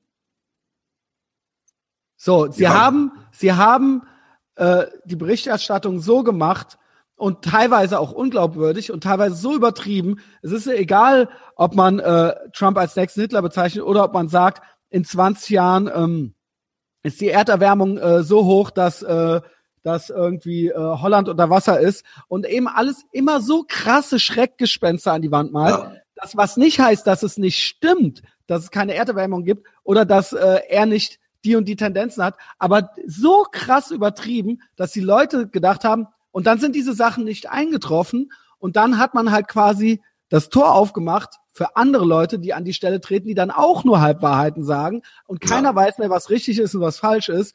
Und das müssen sie sich selber irgendwie jetzt auf die Fahne schreiben, finde ich. Ja? Und mein Wunsch wäre, dass sie es verstehen. Ich habe aber den Eindruck, sie haben nichts verstanden. Also, dass sie verstehen, warum das alles so kam jetzt, ja? Ich, ich glaube, da wird nach wie vor noch weiterhin toter ähm, Gaul so lange geritten, bis es echt gar nicht mehr geht. Und äh, ich meine, was war in, was ist denn in Deutschland gerade diese Antwort darauf gewesen? Die einzige ernstzunehmende ist irgendwie sowas Huffington Post Deutschland oder sowas. Und das ist ja auch ähm, der größte Schmutz und eigentlich oh. nur, ja, das ist ja eigentlich auch nur Clickbait. Aber das davor habe ich eben Angst, dass irgendwie dieser, dieser, also dass das komplett ähm, Nachrichtenwesen kommerzialisiert wird und es dann nur noch um Klicks und Produkte geht, die man eigentlich verkauft. Ist doch schon so. Ähm, ja, und wäre es dann nicht aber doch irgendwie toll wieder, wenn man oder nee, es wird, ich, ja, gut, aber ähm, wie, ja gut, wie, wie, wie, wie stellst du dir das vor? Soll das, soll's da? Ja, zuallererst, zuallererst äh, Kirchen und Parteien aus den Aus Aufsichtsräten der Medienanstalten, öffentlich rechtzeitig. Aber wie soll äh, das äh, Öffentlich-rechtliche Medien äh, Parteien und, und Kirchen raus aus den Aufsichtsräten und fertig. Also schon mal nicht fertig, das wäre schon mal ein Schritt. Aber dann kannst du auch eigentlich, meiner Meinung nach, ähm, dürften die auch keine Steuergelder kriegen. Weil dadurch bist du ja dann schon. So. Ist ja so. Ist ja so. Du bist ja eigentlich schon völlig, du bist ja ein Staatsbetrieb dann schon. Ja. ja? und irgendeiner muss die ja verwalten, ja. Und dann hast und äh, ich weiß nicht, ob dann die oder die Partei, aber irgendeine Behörde müsste sich darum kümmern. Und dann bist du schon, dann hast du schon irgendwie das Staatsfernsehen, ja. Und ähm, das ist natürlich äh, ja, ist äh, schwierig. Ähm, ich würde mir wünschen, dass ich finde nicht, dass die Lösung sein kann, dass jemand Sachen anfängt zu verbieten, sowohl von Breitbart als auch aus anderer Ecke weil eigentlich würde ich mir wünschen, dass der Wettbewerb das regelt. Und die, die das besser machen, dann eben an die Oberfläche kommen und die, die dann ehrlicher sind und die sich eine Reputation arbeiten oder sonst irgendwas. Im Moment kann man ja anscheinend keinen mehr glauben. Oh, man kann ja. keinen mehr glauben, die da oben. Die, Nein, weil, aber weißt du, also es ist, äh, ne, und ähm, alle haben halt ihren Anteil daran. Wobei es natürlich auch eine gewisse Grenze gibt, was, was alles Sagen angeht. Also es gibt jetzt schon zu Recht auch sowas wie ähm, ein Gesetz gegen üble Nachrede und sowas. Das gibt's ja, ja schon auch irgendwie ja, zu Recht. Gut, okay, okay. Oder soll, ich, ich ähm, darf kann auch, also wir in Deutschland haben auch immer noch, wir sind ja irgendwie das einzige Land und nach wie vor finde ich es auch schon noch eigentlich, eigentlich finde ich es also prinzipiell, wenn ich reiner Prinzipienreiter wäre, finde ich es eigentlich nicht richtig, aber ich finde es doch schon noch gut, dass man in Deutschland nicht den Holocaust darf. Ich finde das auch gut, aber zum Beispiel Ben Shapiro, konservativer Jude, ähm, der wirklich auch sehr, wirklich und mit, äh, mit äh, ähm, wie nennt sich das hier? ähm, hier mit Mützchen und allem Pipapo. Äh, ja, der geht nicht ohne aus dem Haus und so weiter. Und der lacht sich über sowas kaputt. Ja, und der ist wirklich, der ist wirklich fast Hardcore pro Israel und was weiß ich nicht alles. Der lacht sich über Deutschland und diese Gesetze. Für den ist das auch schon so der Anfang. Für den ist das auch schon wieder so unkultypisch deutsch. Sachen, ja. ja, ohne Scheiß halt. Und, Vor allem, ähm, weil du hast ja damit, nur weil du das verbietest, hast du ja nicht die Idee genau, des genau. geleugneten. Holocaust verbieten. Natürlich glaube ich, finde ich nicht, dass man es fällt natürlich nicht unter Redefreiheit, wenn ich zu dir sage, ähm, äh, bla, ich äh, hab kein AIDS, äh, äh, komm, für, was weiß ich, fick mich in den Arsch oder also, Ja, oder du halt Lügen verbreitest. Ja, oder, oder, genau, Menschen, oder, oder ich halt jemanden betrüge halt, ja. indem ich halt sage so, ja, pass auf, ähm, ich verkaufe dir das Auto hier für, ne, das ist dann halt nicht Redefreiheit, weil das sind auch ja. falsche Tatsachen. Aber ansonsten finde ich, sollte halt jeder der Idiot sein dürfen, der er sein möchte. Und ja. ähm, wenn da auch jetzt irgendwie, auch da, wenn, wenn da gefiltert werden soll, was halt jetzt gute Redefreiheit ist und was schlechte ist, dann da geht's eigentlich schon los. Da geht's ja. eigentlich schon los. Ich finde auch äh, Holocaust-Leugnung ist das aller allerletzte. Ja. Ich finde auch mit dem Hakenkreuz durch die Gegend laufen ist das allerletzte. Ich finde aber, wenn man andererseits ist das halt so ein Deppenstempel auch. Das ist doch eigentlich ganz cool, so ein Deppenstempel. Also, also äh, ist auch nicht so, dass ich jetzt denke so, oh fuck, ich sehe ein Hakenkreuz ah, jetzt muss ich mir selber schnell eins anziehen, so, weißt du? Also, ähm, genau. Sehe ich nicht, sehe ich nicht, ja. Eigentlich finde ich es ja ganz cool. Also ich weiß nicht, ob ich den Namen, ob ich den richtig ausspreche, von Martin Villiers oder so. Mhm. Weißt du, wie ich meine? Äh, Martin Lejeune. Lejeune, genau. Ach, ich finde es eigentlich so richtig geil, dass der jetzt so diese ganzen Tweets und sowas abgelassen hat, weil jetzt merkt endlich mal jeder, was das für ein Trottel genau. ist. Vorher genau. hat er für die ganze, der hat ja vorher für Taz bis Frankfurt FAZ hat er für alle geschrieben als freier ähm, Reporter und ich finde es richtig Wie geil. Ich finde passend.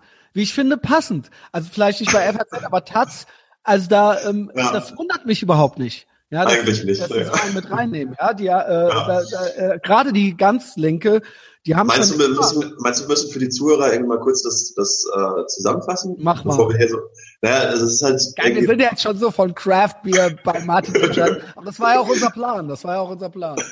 Ja, das ist halt so ein äh, Report, freier Völlig Reporter, durchgepeitschter. Also ich glaube auch, dass er konvertiert zum Islam und jetzt dann, so, hat halt tatsächlich im Rahmen dieser sogenannten Feuerintifada, also wo ähm, Feuer gelegt worden sind, halt einen Tweet unter anderem abgelassen, das ist die gerechte Strafe und er hofft, dass irgendwie möglichst viele sterben.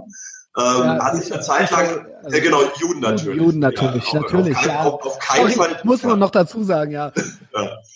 Und ähm, hatte auch damals Lügen erzählt, dass er als einziger freier äh, Journalist im, ähm, in Palästina gewesen wäre, während dem letzten Palästina-Israel-Krieg, was aber dann alles nicht gestimmt hat und sowas. Weil Trudenhöfer auch da war, oder was? Nee, es waren noch ein paar mehr, waren noch ein paar mehr da. Aber ähm, ja, und hat jetzt auch, hat auch mehrmals eben auch schon den Holocaust geleugnet. Ich glaube, da hat der Bührmann jetzt auch Aber äh, Anzeige erstattet.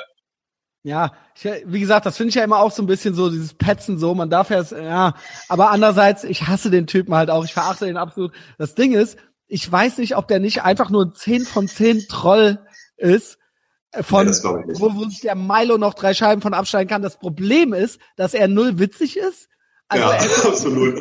Das ist halt so eine arme Wurst, wenn man den anguckt. Schon denkt, ultra oh, die arme Sau. Halt so gemobbt worden auf dem Schulhof. So.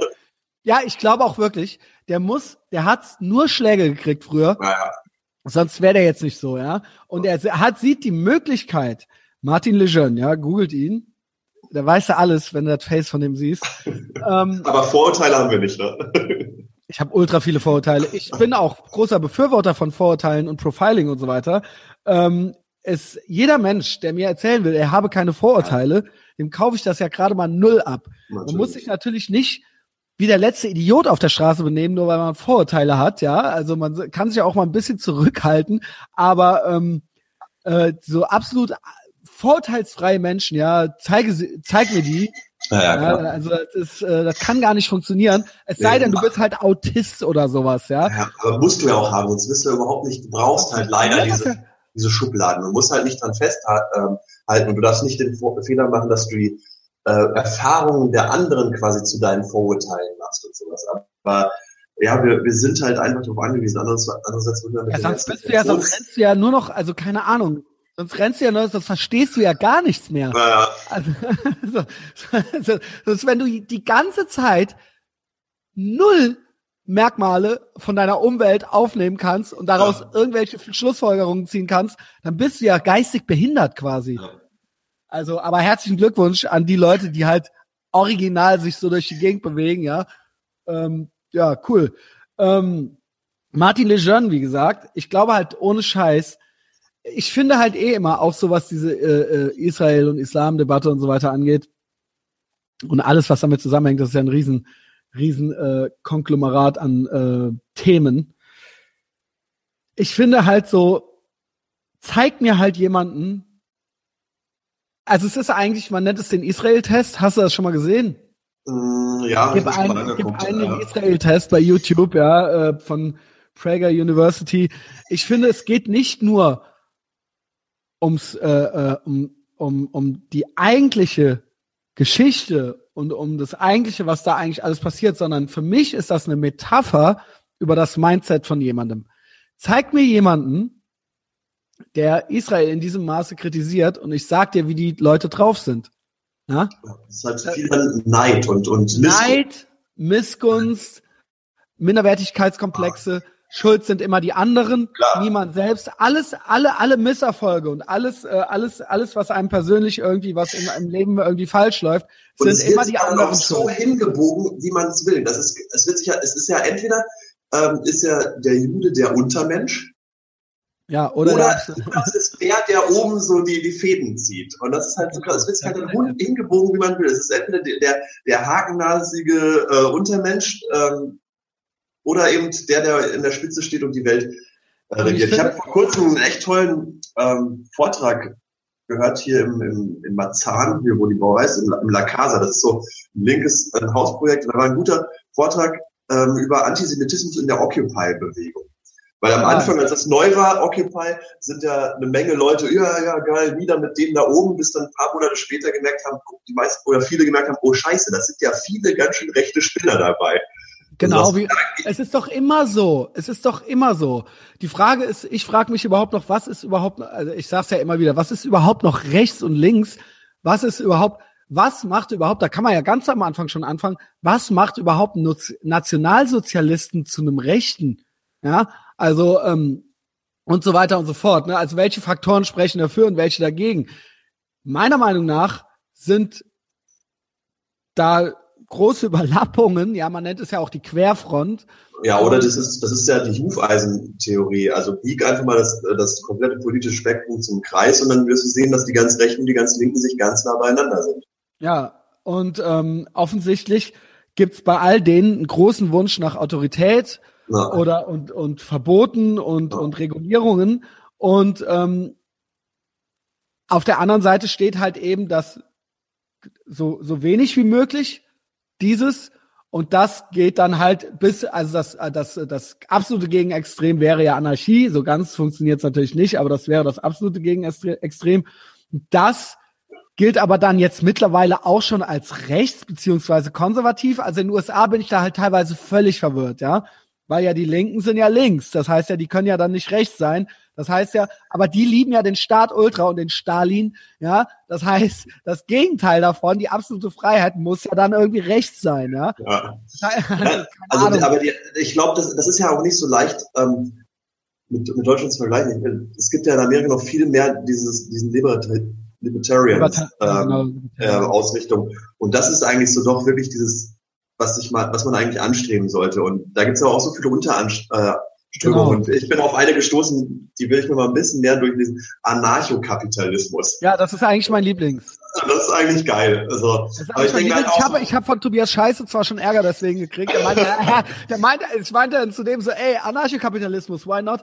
Und er so, ja, na herzlichen Glückwunsch. Und war halt, also also. Aber der, wow. ist auch, der ist doch auch Unternehmer. Der hat doch auch eine Firma. Der ja, müsste sich doch eigentlich darüber freuen. Ja. Äh, aber noch zu sehr Punkrock, oder? Er will nicht. Er will nicht. Ja, ähm, ja, was ist, äh, gefällt's dir oder gefällt's dir nicht, der Anarchokapitalismus? Ich habe da ähm, noch nicht so, ich, ich will jetzt erstmal anfangen, mich da reinzulesen. Aber ich, ich das glaube ist halt, das Perfekte. also, naja, wir bewegen uns ja auf der einen Seite schon in diese Richtung. Also es gibt ja in vielen Ländern schon private Sicherheitsfirmen, die diese staatlichen Aufgaben übernehmen, mhm. wie eben Sicherheit. Ähm, das ist ja, das ist jetzt, finde ich, nicht so unbedingt gut, aber wir müssen ja mal die Realität betrachten. Es ist halt in anderen Ländern schon so. Also nehmen wir Block, ehemals Blackwater, die heißen jetzt, glaube ich, anders. Äh, ja. Das ist ja schon eine, Firma, die äh, massiv eingesetzt wird und das ist ja privat. Oder ähm, nehmen wir Krankenhäuser. Die Frage ist halt eben, wer kontrolliert den Staat? Ja, genau. Und, und wir hatten schon auch genug, das dass der Staat ohne Kontrolle außer Rand und Band gegangen ist. Und, so. und dass der Staat das absolute Gewaltmonopol hat, ist das immer gut und kann das immer gut gehen? So, das ist halt die Frage. So, ähm, deswegen vor diesem Hintergrund, ich habe ja auch echt neulich nochmal richtig Ärger gekriegt wegen meinem Waffenfoto so. Vor diesem Hintergrund sehe ich auch Amerika als Idee und auch eben vor diesem Hintergrund sehe ich auch dieses, hier wird ja immer nur äh, äh, so total die Nase gerümpft, ach, die immer mit ihren Waffen und so weiter. Das kommt daher. Das kommt halt original daher, dass eben nicht nur der Staat Waffen haben darf, weil das halt aus einer Situation raus entstanden ist, wo das mal nicht so gut war.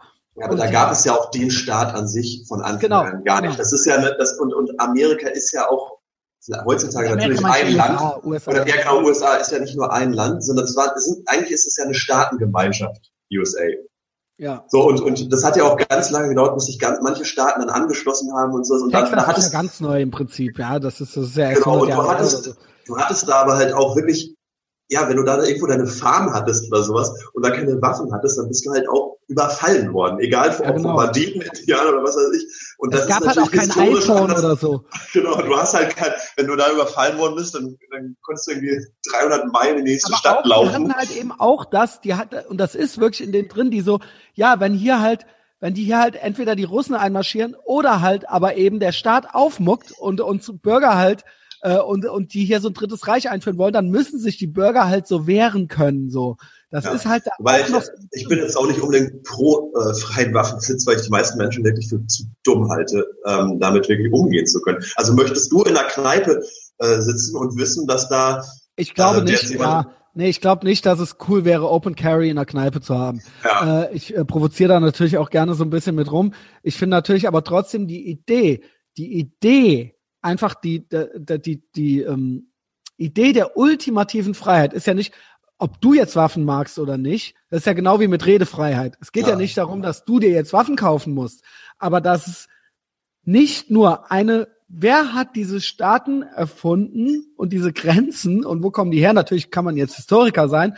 Und wer hat diese, wie, mit welcher Legitimation gibt es nur eine höhere Macht, die das Gewaltmonopol, also ich weiß nicht, ob das nicht zu naiv klingt. Wie soll ich das erklären, um, um das richtig in Worte zu fassen. Ja, ich, nee, das klingt, also, ist ja gar nicht so naiv, es hat ja schon philosophisch oder ein Staats ja, genau, Standard, aber ich glaube, Frage. aber es scheitert halt dann am Pragmatismus, denn ich weiß, es gibt diesen, diesen Spruch, Sticks and Stones can break my bones, but a word doesn't hurt. Das ist, genau, das ist halt, Redefreiheit tut mir nicht weh. Du kannst mich halt Arschloch nennen und es tut mir nicht weh. Ich lasse mich davon nicht beleidigen. Aber, aber das ist halt das Nächste. Sie wollen doch jetzt du kannst mich halt abknallen und das ist halt dann schon. Aber Sie wollen doch jetzt, das ist doch das Nächste. Erst die Waffen verbieten, jetzt wollen Sie noch Hate Speech Gesetze einführen. Und jetzt als nächstes ja. Warte, lass mich mal eben äh, pissen gehen. Ja, und dann, äh, ich habe noch was anderes zu so Amerika und die ultimative Freiheit, weil da, aber das machen wir gleich.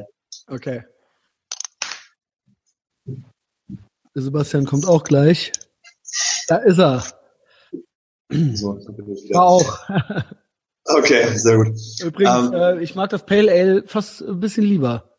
Ja, ist so super. Ähm, Finde ich gut, dass die, dass du da nicht so, oh, hab ich noch nie getrunken oder zu hopfig oder sowas. Mhm.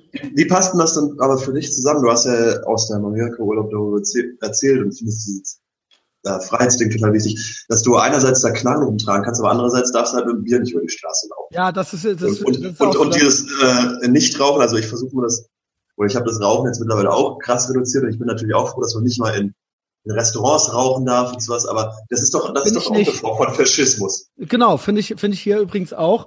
Ähm, es geht nicht drum, ob mir das gefällt oder nicht, sondern auch das müsste eigentlich der Markt regeln und nicht der Gesetzgeber.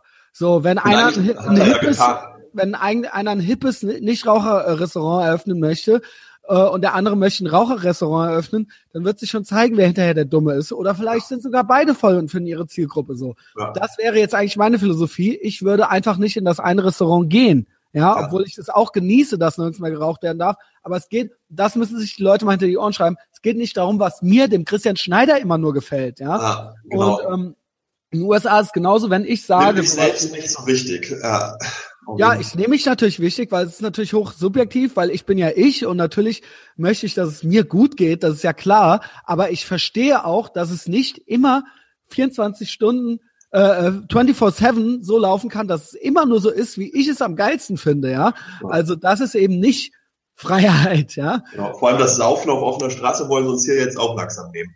Ja, in Köln geht's in Hamburg, los. In Hamburg musste ich halt 40 Euro blechen dafür, weil ich halt mit einem Bier rumgelaufen bin. Und das ist doch, das kann doch wohl nicht wahr sein. Genau, und ich habe ihn halt echt gefragt, ey, ich bin nicht der Troublemaker hier. Ich bin nicht besoffen, ich trinke gerade ein Feierabendbier halt. Ich bin, ja ich ja bin nicht der Troublemaker ähm, und ich hätte mir jetzt eine, eine, Flasche Wodka zu Hause reinstellen können, die dann in den Mülleimer schmeißen und sturzbesoffen hier rumlaufen. Aber nee, mit einem Feierabendbier in der Hand und du gibst das 40 Euro. Ich bin nicht der Troublemaker. Meiner Meinung nach, der Staat möchte natürlich sein Machtmonopol äh, äh, ausbauen in jede, so weit wie möglich auch noch ins Privatleben der Leute rein. Und es ist natürlich auch ein Business. Natürlich haben die 40 Euro von dir dafür gekriegt. Ja. Ja, ja aber, aber das schafft das Arbeitsplätze. Und dadurch werden wieder Leute da arbeiten für den Staat, die dann auch wieder versorgt sind, ja. Und dadurch wird der Staat immer größer und immer größer, ja. ja. Und alles vor dem Vorwand der Sicherheit. Und das ist ja. etwas, was mich total anwidert. Natürlich, immer wenn ich sage, die USA sind das beste Land der Welt, weiß ich, dass sie ähm, auch Defizite haben, dass da auch Sachen gibt, äh, die nicht cool sind, wie zum Beispiel das Gefängnissystem, das Justizsystem. Äh, da gibt's natürlich Sachen, die äh, irgendwie zu wünschen übrig lassen. Ähm, ich meine nur insgesamt wenn man da sich irgendwie selbstständig machen will, äh, hat man es einfacher als in Deutschland. Und auch ja. sonst äh, führt da noch, wird da immer noch eine Debattenkultur geführt, von der wir uns hier eine Scheibe abschneiden können. Und ich finde es auch als Deutsche anmaßend, denen nach so einer Wahl, dass wir Deutsche denen jetzt erzählen wollen, wie Demokratie funktioniert. So, das sind halt Sachen, ne, das, das finde ich halt lächerlich.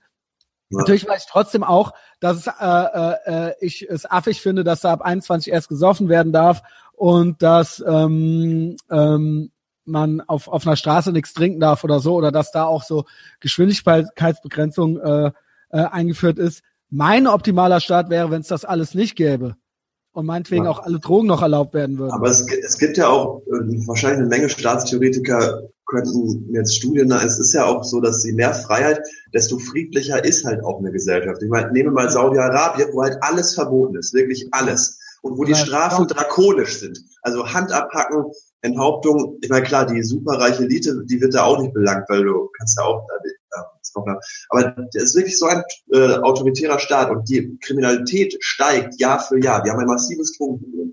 Oder in allen Diktaturen, es gab immer Kriminalität und es gibt halt eben Theorien, die sagen, je freier die Bevölkerung, desto friedlicher auch ist. Und wenn dann halt ja, irgendwie so. Die, weil sie die Wahl hat. Ja, Genau. Weil sie in allem die Wahl hat. Auch die freiesten westlichen Industrienationen der Welt sind die Nationen, wo zum Beispiel Frauen die typischsten Frauensachen studieren und Männer die typischsten Männersachen, weil sie die Wahl haben. Ja, aber das ist ja, Christian, das ist nur ein soziales Konstrukt. naja, in, in den Ländern, wo die Frauen am unfreiesten sind, studieren sie am ehesten nochmal äh, Ingenieurswesen oder äh, Physik, weil das für sie unter Umständen ein Weg raus ist aus irgendwas, wo sie nicht sein wollen. Und da, wo sie am freiesten sind, studieren sie am ehesten tatsächlich Pädagogik oder sowas, irgendwas, was ihnen einfach nur Spaß macht, weil sie es halt machen können, weil sie frei sind, ja, weil es äh, für sie nicht notwendigerweise ein Ausweg ist aus irgendeiner beschissenen staatlichen Unterdrückungssituation, ja, und und und äh, nicht äh, eben noch zusätzliche Freiheit bedeutet, wenn man jetzt Physikerin wird oder sowas. Ich glaube, die Merkel hat das auch deswegen studiert. Ja, das, ist, das mag sein. Also, er weiß nicht, das ist jetzt eine Mutmaßung, ja. ja. Ähm, ja, und natürlich äh, gibt es da eine Korrelation zwischen Freiheit und Unfreiheit. Und ähm, ja, natürlich äh, sind die Staaten, die am unfreiesten sind, laufen da, werden da auch die, passieren da auch die schrecklichsten Dinge, ja. Ja, und das ist ja auch, du kannst mit so einem ähm, Unterdrückungsstaat ja auch nur kurzzeitig Ruhe in einem äh, Land herstellen. Und langfristig geht's funktioniert es ja nicht. Also kurzfristig hast du da vielleicht ein Machtinstrument. Alles, oder so. alles hört irgendwann auf. Genau. Ich frage mich tatsächlich, ich frage mich tatsächlich, und das hatte ich ja auch in Kommunikation äh, oder in, in, äh, in Sozialpsychologie und so weiter, wie lange das mit Nordkorea noch gut geht, weil das so streng ist, dass äh, es muss immer, auch für solche Regime, muss immer, es gibt da so einen Kipppunkt, muss immer ein Mindest, irgendein Mindestrückhalt muss immer noch da sein, weil sonst Ne? Also irgendwann, wenn jetzt ja. alle irgendwann mal sagen, so, ey, hä, was soll der Scheiß hier eigentlich? Ja. Aber das sind die offensichtlich noch nicht. Und das, das, das finde ich bei denen echt krass, weil die ja tatsächlich keine Ahnung, äh, heulend ins Wasser laufen, so mit 3000 Leuten so. Aber das ist ja dann auch, ähm, das ist ja korrekter Kommunismus, ne? Geht's ja allen gleich schlecht. ja, okay, ob das natürlich äh, anzustreben ist, aber ja, ja, ich, Hauptsache muss, alle gleich, Hauptsache alle gleich, Sebastian. Genau, unbedingt, unbedingt. Okay. Naja, ich, ich wollte nur gerade ähm, mit dieser, mit diesem auf Amerika nur sagen, ich finde dieses Amerika-Bashing halt furchtbar, was jetzt momentan auch wieder ja, hoch wird, aber das Amerika-Abgekulte ähm, von mir überhaupt, also wenn man das halt komplett so freest oder the greatest country in the world, finde ich halt auch nicht gut. die Idee, die Idee. Ja. Also es, es gibt natürlich mehrere Metaebenen. Mir wird das ja auch manchmal vorgeworfen. Ähm, erstmal die Grundidee dieses Landes, finde ich halt, ist eine der geilsten Ideen überhaupt für ein Land. Ja, also dieses, äh, ähm, ne, wir haben das also wirklich auf Freiheit gebaut. Mhm. Und so dieses jeder kann hier und das kommt äh, geht ja noch in eine Zeit zurück, wo das hier noch alles noch gar nicht so war, ja, ähm, mit irgendwelchen Königreichen und so weiter. Die haben das wirklich vorgemacht. Die haben auch quasi den modernen Kapitalismus erfunden und der ist auch eigentlich Grund dafür, dass es der dann nachgeahmt wurde von anderen westlichen Industrienationen und der ist ein Grund da, Grund dafür, dass es uns besser geht als dem Rest der Welt. Auch wenn das nicht heißt, dass es jedem hier total gut geht und es nicht unter Umständen in der restlichen Welt Leute gibt, denen es teilweise besser geht als irgendwelchen fünf anderen Leuten hier. Aber dass wir die freiesten ähm, Länder der Welt sind, hängt mit diesem System zusammen. Und dass die unfreiesten Länder der Welt das eben nicht haben, ja. das ist doch kein Zufall. Ja. Und Amerika ist eben diese, hat eben diese Grundidee einfach geboren. Dazu kommt auch noch, dass ähm, alle immer schimpfen, aber alle natürlich nicht nur konsum, äh, konsumieren wir alles. Das, die ganze, das ganze Pop, die ganze Popkultur. Ähm, alles, und da geht es jetzt alles. nicht nur um Madonna, sondern genau. Nein, von, nein, nicht nur das. Über, über Quentin Tarantino, alles, was geht wir ja geil um, finden. um dein fucking iPhone und um so. die Jeans, die du anhast und um die äh, und sorry, ähm, Coca-Cola ist halt einfach lecker, so, weißt du? Und das, das äh, ja, okay. Ja, du weißt doch. Ich was weiß, was du meinst, ja. ja das ähm, Bild jetzt etwas, ja. Ähm, das kommt halt eben auch noch dazu. Ähm, die haben Rock'n'Roll erfunden. Verstehst du? Rock'n'Roll wurde mhm. erfunden. Und ähm, hör die Scheißmusik an aus den Ländern, wo sich das nicht durchgesetzt hat. Ohne Scheiß, du kannst mir nicht erzählen, dass wir ihre eigene Schrottmusik geil finden dass Rock'n'Roll nicht die geilste Musik der Welt ist und Hip-Hop und Punkrock und was weiß ich nicht alles. Das kann mir keiner erzählen. Ja, aber ich glaube, da haben wir auch schon wirklich so eine ähm, eurozentristische oder westzentristische Sicht. Ich meine, der Bollywood-Markt ist jetzt auch nicht klein oder sowas. Nee, also wir klein, weil die halt einfach, weil die halt einfach so lange gefickt haben, bis sie halt 1,5 Milliarden Menschen da haben. Ja, das ist halt eben einfach so. Das verstehe ich auch. So und das nächste ist natürlich auch, ähm, was wir denen zu verdanken haben. Ich habe es eben schon mal gesagt ja, ähm, dass wir Deutsche den. Ja, das auf jeden Fall. Da müssen wir echt tatsächlich jedes Jahr äh, eine äh, Kerze in der Kirche Alter, äh, anzünden. Danke für die Befreiung. Ja. Und dass wir jetzt hier so ankommen, so, ey, pass mal auf, ey, ja. mit eurem Hitler jetzt, so, weißt du, das ist eine absolute Frechheit. Und dann kommt auch immer noch so dieses, finde ich, also ist auch noch so eine Ebene, dieses Weltpolizei, Weltpolizei, bla bla bla. Aber sobald irgendwo mal knallt oder sonst irgendwas ist, ja, ich sag nicht, dass jede Entscheidung, die die getroffen haben in den letzten 100 Jahren richtig war. Ähm, ja, aber, aber jetzt geht allen Realpolitikern oder Realpolitikwissenschaften auf, jeden, auf einmal der Stift, oh fuck, will Trump da wirklich raus aus der NATO? Ja, äh, wollt ihr doch immer. Wolltet ja, genau. ihr doch immer. Wolltet genau. ihr doch immer. Ja, nicht nur das, aus der NATO raus. Ihr seid doch auch alle gegen das äh, Freihandelsabkommen und so weiter. Freut euch doch, Junge. Weißt du? Das wird halt der allergrößte Scheiß. Das sind übrigens Sachen, die ich nicht gut finde an ihm. Ja, so ganz klipp und klar. Das wird aber ja. nie diskutiert. So, und wenn es irgendwo mal knallt, egal wo es ist, gucken alle rüber und genau, sagen, warum genau. macht keiner was? Warum macht keiner was? Und genau. wie, konnte wie konnte denn Obama das mit der Ukraine eigentlich zulassen? Ja, äh, toll. Also, ja. Was wollte er denn eigentlich? Ja, und das ist nämlich eben so, jemand, der mir ernsthaft erzählt, ernsthaft mir ins Gesicht guckt und mir erzählt, dass die Welt, wenn es Amerika nie gegeben hätte, eine bessere Welt wäre, der, äh, weiß ich nicht, den, also, halt, den halte ich halt für geistig behindert. Ja, das ist aber ja natürlich auch ein bisschen obsolet, sich darüber jetzt äh, Gedanken zu machen, was wäre, wenn. Und vor diesem Hintergrund kulte ich dieses Land halt ab, ja. Also Rock'n'Roll, das ist auf jeden Fall, also das ist auf jeden Fall besser als irgendwie so eine Verromantisierung des, des Kommunismus, der irgendwie auch mal 60 Millionen Menschen irgendwie auf dem Gewissen hat oder so. Also, also ähm, ähm, natürlich, wenn die, oder wenn dies, wenn es dieses Land von heute auf morgen nicht mehr gäbe, wäre diese Welt dann eine bessere Welt, wenn es die USA jetzt nächste Woche nicht mehr gäbe. Das kann mir keiner ernsthaft erzählen. Natürlich, die hat USA Netflix erfunden. Also, ey, das will man mehr. Ja. Und ähm, ich kann es einfach absolut nicht leiden, weil es ist genauso ein Minderwertigkeitskomplex von Leuten, die äh, sich da immer so äh, berufen zu fühlen, dieses Land zu kritisieren, sind ja dieselben, die dann Israel kritisieren und so weiter. Es ist ja ein Klientel und es ist derselbe Minderwertigkeitskomplex und derselbe Mechanismus, der da greift. Und es gilt als schick, sowohl bei äh, äh, Intellektuellen als auch bei irgendwelchen Bauern in der Eifel Amerika scheiße zu finden und wenn irgendwas alle schick finden, dann bin ich raus. Ja, dann findet der Christian Schneider nämlich das Gegenteil schick. Und deswegen finde ich die USA ultra geil. Auch wegen all der Sachen, die ich vorher gesagt habe.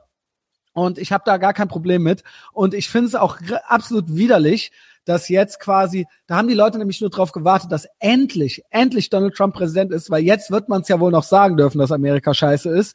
Das ist nämlich echt so, das ist nämlich echt so, ähm, jetzt die politisch korrekte äh, Erlaubnis dafür, das Land ganz offiziell, ganz offiziell sagen zu dürfen, genau. dass jeder, der da wohnt, einfach nur beschissen und behindert ist und guck dir die doch mal an. Und, Wobei ich so, ja, also das ist auf jeden Fall jetzt ein Ventil, wo man das ablassen kann, aber eigentlich gehofft, war das Beste. Geglaubt hat es doch niemand. Also ich habe so gerade. Ich nicht geglaubt. In letzt, genau, ich wollte sagen, ich wollte dich mal zitieren aus einem deiner, deiner Podcasts. Er wird es nicht. Er wird es nicht, hast du gesagt. Ja, und so viele andere andere Podcasts, die ich auch gehört habe, die sich damit beschäftigen, alle so, ach Quatsch, das wird ja auf keinen Fall. Also eigentlich ist das doch den, Repo, den Demokraten das Beste, was passieren kann, wenn Trump Ding das wird. Ja, ich, versuch, ich versuche, ich versuche immer ähm, reflektiert zu sein. Das heißt, ich habe mir eine Medienblase aufgebaut, die nicht jeder so hat. Das heißt, ich möchte auch, weil ich eben auch selber Medienwissenschaftler bin, ich möchte mich ein bisschen davor schützen, nicht alles zu glauben, was in dieser Medienblase passiert. Mhm. Das heißt, meine äh, auf mich wütenden Freunde schicken mir die üblichen ähm, CNN und äh, Times Artikel und ich folge halt Milo und Gavin. Wenn ich aber alles glaube, was Milo und Gavin, ne, die haben da von Anfang an dran geglaubt. Ja. Und wenn ich das so nur so auf, aufnehme von denen oder auch äh, sowas wie Cultivation Theory, kann man mal googeln, eben, wenn man sich umgibt mit diesen entsprechenden Informationen, dann fällt man schnell in diese Falle rein, dass man denkt, das ist so, das ja. ist so. Ihr habt alle keine Ahnung, ich habe hier die wahre Realität und so wird's auch kommen. Und ich habe mich die ganze Zeit davor versucht zu schützen, auf diese Falle reinzufallen, zu denken, ey, Christian, du konsumierst hier und, und teilweise, und ich habe auch Breitbart gelesen und alles mögliche, ja. Ähm, und hab dann gedacht, so, pass mal auf, äh, ne, jetzt fang hier nicht an rumzuspinnen, wie die, wie, wie hier die Info-Warrior und was weiß ich nicht alles so, äh, die haben sie alle nicht mehr alle. Ähm, das wird der auf gar keinen Fall. Und da, der ist ja selber auch total delusional und so weiter. Und ähm, das Ding ist, weißt du noch, wie, wann war es bei dir so, dass du das erste Mal geglaubt hast, dass es wird? Also ehrlich gesagt, ich muss trotzdem noch mal unterstreichen, ich habe gehofft, dass es nicht wird. Ähm, eigentlich echt für, ein, für eine schlechte Person halte. Ähm, was mich am meisten enttäuscht, ist wirklich, dass die Republikaner, wo ich jetzt auch kein Republikaner-Fan bin, also ich bin, bin, wie gesagt, eher Libertarian, ich, mich hat es echt entsetzt, dass die keinen besseren, dass sie ihr eigenes Lager nicht besser im Griff hatten, dass der es am Ende wird. Weil ich halte ihn halt weder für einen guten Strategen noch für einen guten ähm, Wirtschafter. Aber ähm, ehrlich gesagt, am Schluss gerade als, als äh, Hillary Clinton äh, medial so zusammengebrochen ist, was auch wirklich an ihrem Gesundheitszustand äh, lag und wo dann immer mehr eigentlich das einzige Moment, das ich noch gehört habe, ja, sie muss es werden, weil sie ist eine Frau. Da habe ich gedacht, oh, oh, ich glaube, jetzt langsam wird das Eis richtig dünn. Und sie auch mit, sie hat ja auch nur auf Angst ihren ganzen Wahlkampf, nämlich wenn ja, genau, sie hat auch den totalen Schmutz. Äh, sie hat nur gemacht, wenn er es wird, wird es den dritten Weltkrieg geben. Er darf mhm. es nicht werden. Dann wird hier, dann werden hier die Camps gebaut, dann werden die Leute abge. Es das war das Einzige, was sie hatte. Es, es gar, ging um Inhalte ging es bei beiden am Ende nicht mehr. Nee, genau. Und das ist ja auch so, so, so traurig. Dann, dann wird halt dieses, wie gesagt, dieser, dieser sogenannte Locker Room Talk, so wird dann auf einmal hochgepusht von einer Seite, die, wo der Mann halt ja, ja. Sex und vor allen Dingen, so, ohne Scheiß. Können wir jetzt mal die Kirche nach zwölf? Jahren, nach fucking zwölf Jahren, das war das, was ihr gefunden habt. Das war das, hätten die noch mehr gehabt, dann wäre ja noch mehr gekommen. Nach genau, richtig. Und das wurde dann wochenlang rauf und runter gespielt und das sollte ihm das Genick brechen. Ich habe mir gedacht, that's it? Das ist ja. es jetzt, Junge. Und ihr habt immer noch nichts Neues gefunden, Junge. Dann hat er, ich finde, dann hat er eine relativ weiße Weste. Also, wenn das, wenn Grab him by the Pussy und halt, ja, und äh, die paar läppschen Sprüche über Mexikaner, wenn das alles ist so, was ihr halt rausholen könnt von ja. den Typen, und ich finde, da hatte sie am Ende, vorwurfsmäßig, ob es stimmt oder so, äh, nicht, weiß ich nicht, hatte sie schlimmere Vorwürfe auf der, auf dem Zettel stehen. Und das, das, also gerade bei dieser, dass dieser Vorwurf, dass der Wahlkampf von Ihnen so polemisch gewesen wäre, dann möchte ich einfach sagen, ey, Seehofer ist einer, der so Sprüche raushaut, wir, wir kämpfen hier bis zur letzten Patrone. Äh, was? Ja. Äh, hä? Und sowas, also einfach mal so, ja, das ist ein Wahlkampf, das ist schmutzig, das ist polemisch. Ich finde es halt. Ich hatte mich gefreut, weil ich seit äh, eigentlich im Podcast seit zwei, drei Jahren über nichts anderes rede, außer über den Paradigmenwechsel in den Medien. Er wurde von niemandem gemocht, das fand ich witzig. Die eigene Partei mochte ihn nicht, Fox, ja. Fox News mochte ihn nicht. Und das war, es ging meiner Meinung nach um alte Seilschaften. Alle wollten ihre alten Seilschaften bewahren und dass er drohte das Ende davon. Also dieser Paradigmenwechsel, genau wie MP3s das für die Musikindustrie bedeuteten oder was weiß ich, Netflix das meinetwegen für die Kinoindustrie bedeutete oder fürs normale Fernsehen, ähm, den läutete er ein, hat den perfekt gemacht und die haben alle den Knall nicht gehört. Sie haben genauso äh, wie alle anderen äh, äh, Medienindustrien zuvor mit der Brechstange versucht, das zu verhindern auf äh, eine Art und Weise, die ihnen nicht gelungen ist. Ja, und das hat, hat mich diebisch gefreut und habe ich mich auch kaputt gelacht. Und ich hatte selbst, mir war es selbst ein bisschen unheimlich. Ich weiß noch, wie ich ins Bett bin und ähm, auf Twitter folge ich, äh, folge ich einem sehr zweifelhaften Typen namens Mike Cernovich. Ähm, der meinte dann so, it's happening und hatte dann so ein äh, Tweet, also von wegen, weil das war dann so nachts um zwei oder so, weißt du. Mhm. Und er hatte prophezeit, und das stimmte dann auch, hatte prophezeit und auch Gavin hatten prophezeit, dass diese ganzen Umfragen alle nur für den Arsch sind und dass jetzt rauskommt, dass die Wahlbeteiligung bei den Republikanern irgendwie dreimal so hoch ist und sich das erst rausstellt, wenn die aus dem Wahl Wahllokal kommen und so weiter und so fort. Und dann postete der halt diesen Tweet um zwei Uhr so, alle, alle Nachwahlbefragungen und dann so, it's happening we're winning.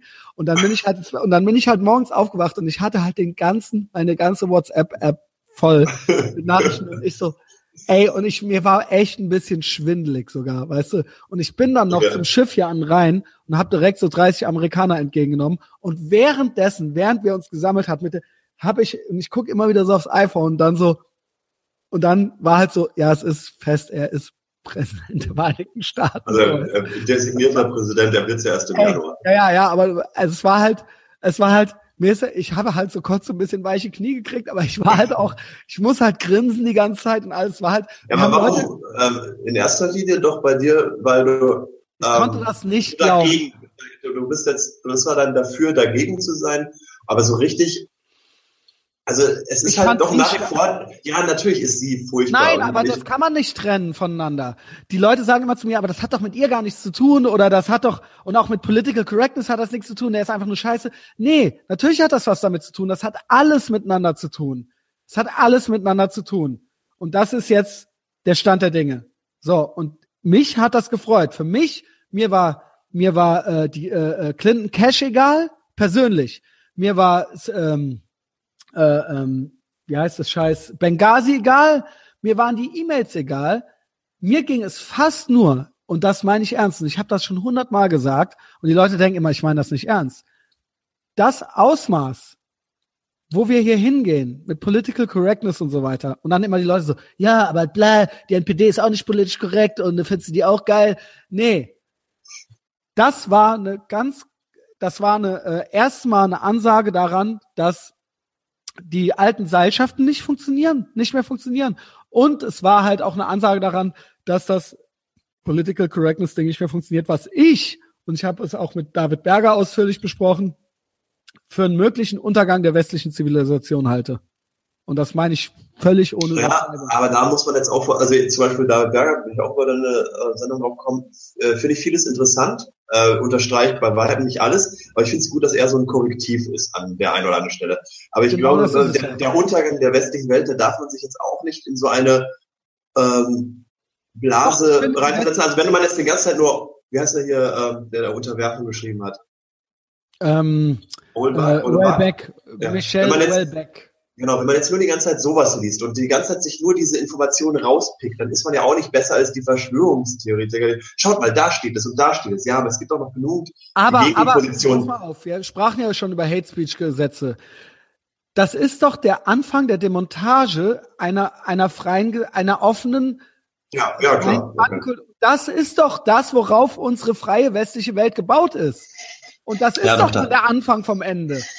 Was ist es denn sonst? Also sehe sehe ich das, ne? Und alle denken immer, ach man, mein Gott, der eine Gender ja. Äh, Bathroom, so, der wird dir doch, ja, aber, wird dir doch auch nicht, aber sind ja, kann man doch auch noch verkraften.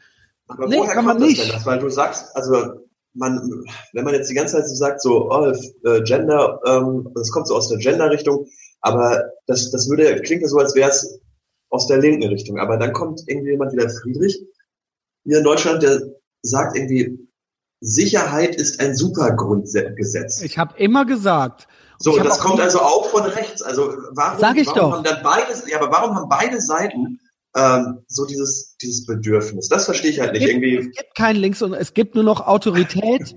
es gibt nur noch, genau, es gibt diesen Wunsch von Menschen nach Autorität und das, die können sehr links sein oder die können sehr rechts sein. Und es gibt einen äh, Wunsch, äh, es gibt andere Menschen, die möchten gerne frei sein. Das gibt es. Ja, und ob das, unter welchem Etikett das läuft, ist mir eigentlich schon fast scheißegal. Jetzt könnte man natürlich sagen, Trump ist alles andere als antiautoritär, ja.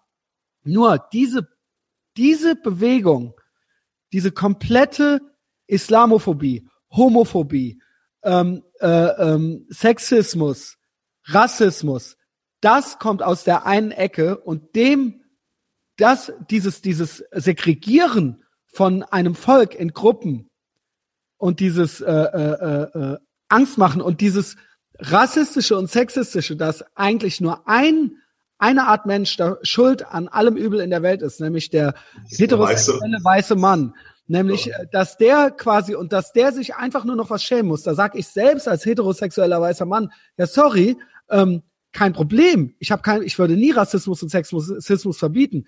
Nur erwartet nicht noch von mir, dass ich in die Hände klatsche. Das muss nicht sein. Macht, was ihr wollt, redet euren Scheiß, aber erwartet nicht noch, dass wir das auch noch unterschreiben, ja? Ähm, oder dass wir auch noch äh, euch dafür auf die Schulter klopfen. Viele machen es ja. Ich fand, ich fand, das ist eigentlich die Quintessenz dessen. Und der Paradigmen, Paradigmenwechsel in, äh, in den Medien und dass eben diese alten Seilschaften nicht mehr funktionieren. Ja, das, das waren die zwei Sachen, die ich da rausgezogen habe. Scheiß auf Benghazi, scheiß auf die E-Mails. Ja, das wäre das wär ja auch was, was ein bisschen so wünschen über äh, ich, wünschen wäre. Ja. Ja. Und ähm, ja, äh, natürlich äh, gab es nur die beiden. Es gab ja nur sie und ihn.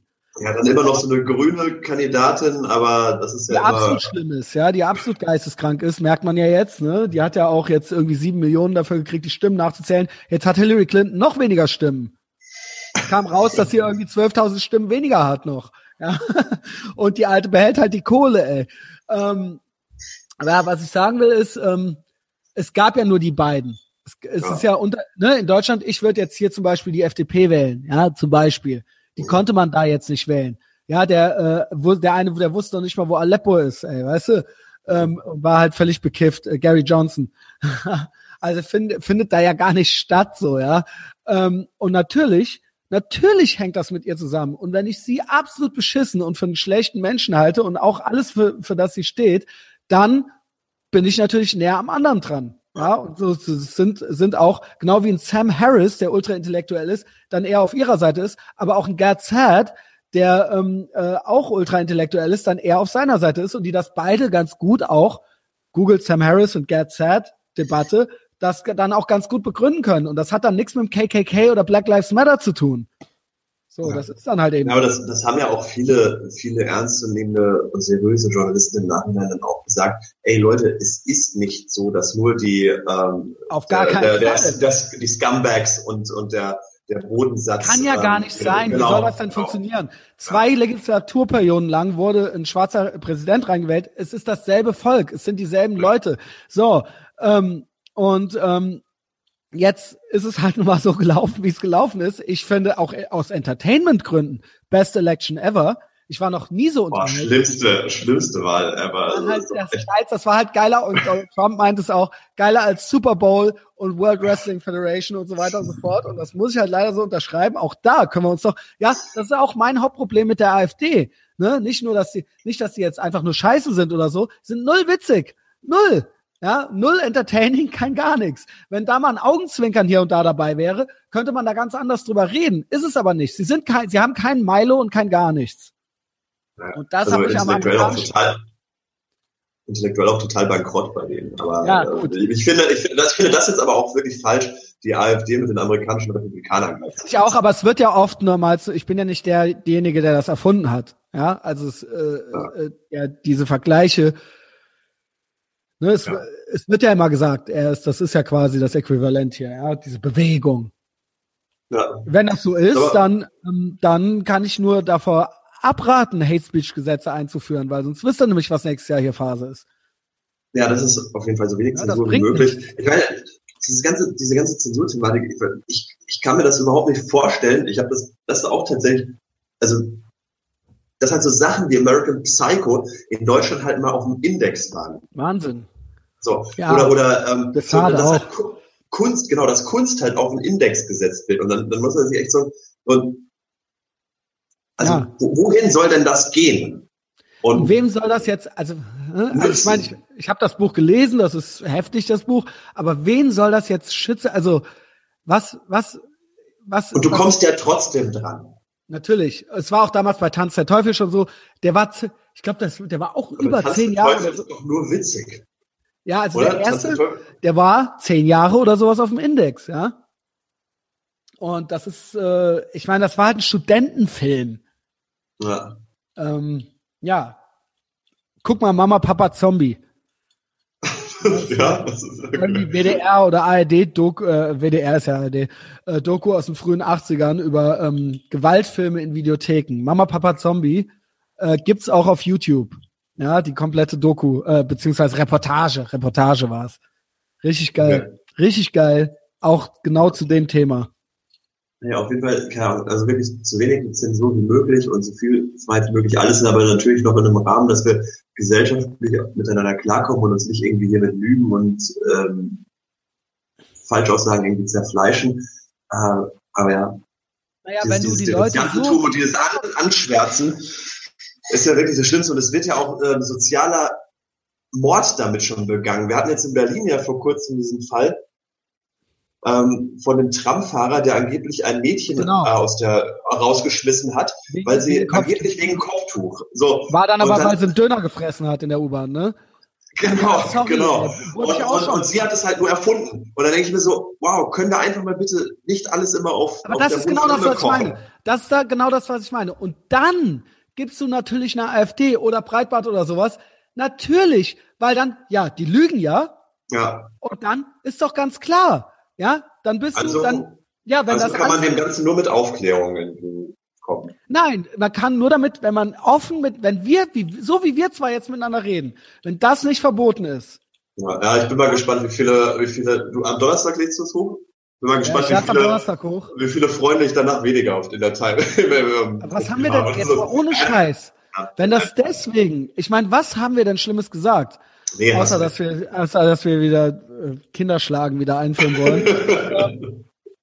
ähm, wenn das, ohne Scheiß, wenn da die Reflexe, wenn da die Leute zusammenzucken, wegen ja. dem, was wir hier gesagt haben, ja, und die dich deswegen löschen, so, ey, ich meine, es war ein bisschen abgedroschen, aber dann waren das halt auch keine Freunde, so, ey. Naja, ich meine, Facebook, da hat man ja eh nur die 800, ähm, Ich will natürlich nicht, ich meine, eigentlich sollte das ja eine Sendung über Craft Beer werden, so, ja. Also ich wusste schon, dass dann irgendwann, äh, dass wir dann irgendwann bei Martin Lejeune sind. Ja, ich habe ähm, hab auch ein bisschen gehofft, dass man vielleicht am Ende oder dass wir so noch mal ein bisschen zum Beispiel ja. Baseros, ähm, also über andere Themen sprechen könnten. Ich fände ähm, Baseros zum Beispiel interessant, weil ich hatte jetzt am Wochenende eine keine Ahnung, das ist äh, eine, eine meine, meine alte Band, wer es noch nicht weiß, ja. Genau. Und ich hatte halt da äh, ein bisschen Musik aufgelegt und unter anderem hatte ich dann auch hier der Sozialphlegmatiker mal dann gespielt. Ja. Und auf einmal von Leuten, die halt normalerweise, wenn ich meine, meine Hardcore-Platten oder so dann auflege, nur so, oh Gott, Roll Eyes und so, echt, wirklich. Und dann mhm. kam das, und das ist ja sehr melodisch und sowas, und dann ja. auch so, hey, das ist ja toll, das gefällt mir gut. Und äh, das war jetzt am Wochenende und ähm, da sind halt ein paar ganz coole Lieder. Ich kenne aber jetzt auch nicht so viel von eurer Diskografie.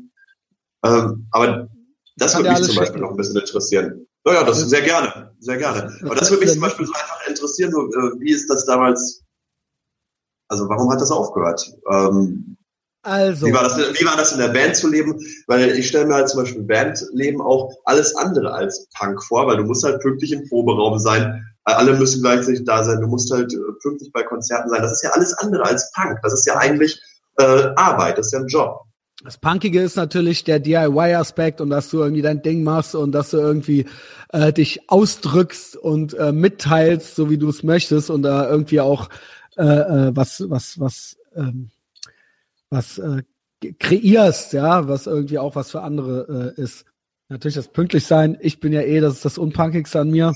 Obwohl alles, was ich tue und mache, sage und denke und fühle, ist Punk. Also insofern, wenn ich pünktlich bin, dann ist pünktlich sein halt eben Punk. Ja? ähm, habe ich ja schon öfter erklärt, wenn ich mit dem Klapprad um die Ecke komme, ist das Punk. wenn ich mit Mercedes-Benz um die Ecke komme, ist das halt eben Punk. Meine Ausrede für alles. Die andere Ausrede für alles ist, dass ich ADHS habe. Ähm, äh, lange Rede, keinen Sinn. Ähm, ja, deswegen ist das dann, wie auch, wie das auch immer so ist. Irgendwann ist man halt so 30 plus. Äh, und dann, äh, wenn es dann nicht, wenn dann ein, wenn dann die Aufmerksamkeit nicht groß genug ist, dann macht es auch nicht mehr so viel Spaß.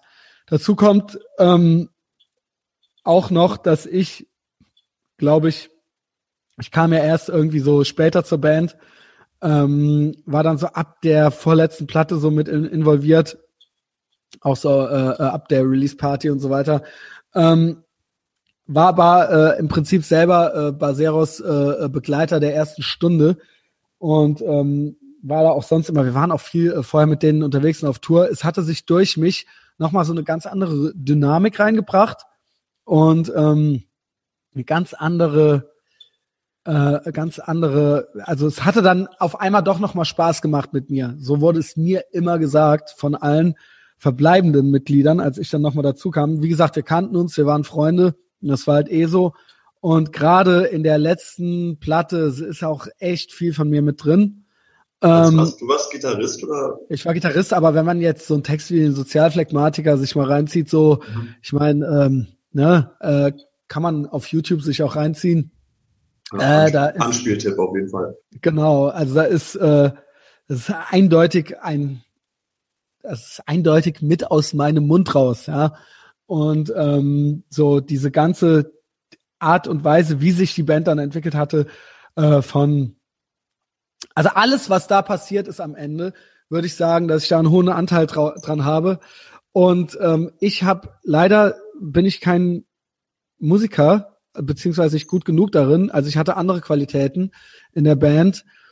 Ähm, und die Idee, die ich hatte, wie Baseros weiter sein sollte, mit diesem Deutschen und mit diesem, dass das dann teilweise so äh, hardcore auch teilweise wurde, wie zum Beispiel das erste Lied auf der Platte und so weiter und so fort, das wurde dann von dem Sänger und dem Schlagzeuger eigentlich parallel weitergeführt mit einer neuen Band namens Bazooka Zirkus. Und so hatte sich das dann verlaufen. Ja, also okay. Es war dann wie Schluss machen nach einer langen Beziehung. Äh, die beiden hatten eine neue, alle anderen waren beleidigt. Okay. Und ähm, es war vielleicht das Beste, was mir je passiert ist, weil sonst wird es vielleicht diesen Podcast jetzt nicht geben oder so, also auch wenn der wesentlich später ist entstand. Aber wäre das so semi-erfolgreich weitergelaufen, hätte ich mich vielleicht selber auch nie weiter bewegt. Mhm. Also ähm, ich hatte tatsächlich, tatsächlich naiverweise immer noch so ein bisschen die Hoffnung, dass da noch irgendwas geht. Ähm, es gab ja auch mal so Kontakt zu den Ärzten und so weiter. Ähm, aber ist zum Glück nicht passiert. Ja, sonst äh, ja. wäre ich wahrscheinlich jetzt irgendwie Hartz-IV-Empfänger oder sowas. Ja. Ähm, da ist ja doch schwer, auch mit Musik irgendwie zu leben. Auch die, die erfolgreich sind.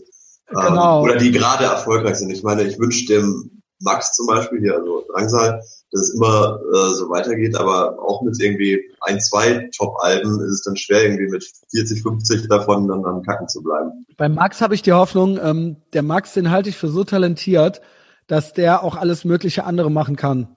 Also ich hatte schon mal mit Thomas Friedmann von äh, deren äh, Label hier von äh, Caroline Records, der meinte auch schon mal zu mir so, ey, der kann alles machen. Der kann ja. auch Schauspieler werden oder so. Ja, also theoretisch noch. Ne? Und der ist ja auch noch sehr jung. Deswegen, oder halt, ne, der kann auch Songs für andere Leute schreiben und so weiter und so fort. Ich glaube, dass der schon, und der ist ja auch produktiv und der nimmt ja auch keine Drogen, also dass der, ähm, im Gegensatz zu mir, ähm, dass der seinen Platz auf jeden Fall finden wird, so in der Entertainment-Branche im weitesten ja. Sinne, wie man das auch immer nennen will. Stimmt, ja. aber das ist ja dann auch nur einer an der Spitze und das geht ja nicht jedem so. Und es gibt ja, ich meine, gerade in Berlin merkt man es ja, wie viele Kennerkombos oder äh, DJs oder sowas es gibt. Das ist halt echt schwer dann damit dann am Ende umzugehen. Und wie ist das denn äh, jetzt für dich, nachdem sich sowas aufgelöst hat oder so? es war ja bestimmt schon trotzdem auch eine geile Zeit und man war auch Ultra Tour geil. und sowas. Ja, das und ähm, denk, denk, wie ist das Lachen oder das weinende Auge größer? Also anfangs hatten oder tut es, ist es, wie ist es mit, wie ist was vorhin wie eine Beziehung über Schluss machen? Gibt ja so Beziehungen, da denkt man dran, boah, fuck, mit der alten habe ich's, äh, nee. so äh, meine Zeit. Ich hatte Liebeskummer. Ich hatte echt okay. Liebeskummer äh, anfangs und speziell auch äh, unser zu unserem Sänger, dem Michael, äh, mit dem war ich sehr gut befreundet also es hat sich eben einfach jetzt aus Gründen auseinandergelebt. Er wohnt in Koblenz, ich wohne in Köln. Aber das hat mich schon verletzt. Ja, also ich dachte, wir, ich hatte auch vor, mit ihm eigentlich noch ein neues Projekt zu machen. Das Lied, was immer am Ende des Podcasts kommt, ist ja. daraus entstanden. Ähm, und ähm, das hatte mich schon verletzt, so dass der äh, mich so zurückgelassen hat. Ne? Und ähm, auch Baseros, ich hatte zu diesem Zeitpunkt ist in meinem Leben nicht viel anderes passiert und ich wusste nicht, wohin mit mir. Und ähm, das, was ich gearbeitet habe, das war für mich nur äh, ein einziges Durchhalten irgendwie so. Und ähm, Baseros, das war für mich so, und da hatte ich, ich hatte da immer noch naiverweise gewisse Hoffnungen dran geknüpft.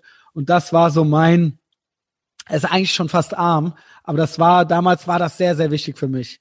Ja, mhm. also arm im Sinne von ist halt doof, wenn man nichts anderes am Laufen hat, so, ne? Aber ähm, Na gut, aber besser deswegen für irgendwas Leidenschaft zu haben, als für gar nichts. Deswegen sage ich auch, war dann gezwungen, mich zu bewegen und was Neues zu finden und andere Sachen zu machen, was ich sonst vielleicht nicht gemacht hätte, wenn man das Sterben auf Raten noch weiter durchgezogen hätte. Im Endeffekt bin ich natürlich okay. kognitive Dissonanzmäßig ist man natürlich immer froh. So wie es passiert ist, ist es natürlich immer absolut großartig gewesen. Ich finde auch ähm, Punkrock ist in einem gewissen Sinne eine Jugendkultur. Und ich finde, ähm, einerseits sage ich natürlich immer, ich habe Schwierigkeiten damit, Sachen gut zu finden von Leuten, die jünger sind als ich. Andererseits bleibt mir, äh, äh, wenn ich neue Sachen entdecken möchte, nicht viel anderes übrig. Ich finde, ähm, es ist, es ist was Teenage Angst, wildes, junges, rebellisches und das soll es auch bleiben. Und äh, ich finde es teilweise sehr traurig, altere Punk, alternde Punkrock-Bands. Das nicht heißt, dass ich das jemandem abstreitig mache. Ich kenne da genug Leute und ähm, äh, kenne auch alternde Punkrocker. Ich war neulich auf einem Pisse-Konzert im Club Scheiße. Die sind jung, aber äh, ich bin nicht annähernd der Älteste auf so einem Konzert. Okay. Und ich denke ja. mir dann so, ja, äh, ich, es verbindet, es, ich, ich fühle mich völlig disconnected. Und ähm, also Chapeau an Pisse, gute Band so. Ähm, aber ich ähm, vermisse so ein bisschen das junge Wilde und ich ähm, äh, kann so ein bisschen nicht leiden, dieses nostalgische oder nostalgische, also dieses fest dran halten und dieses ähm, nicht, ich will auch nicht erwachsen werden, wie soll ich das sagen?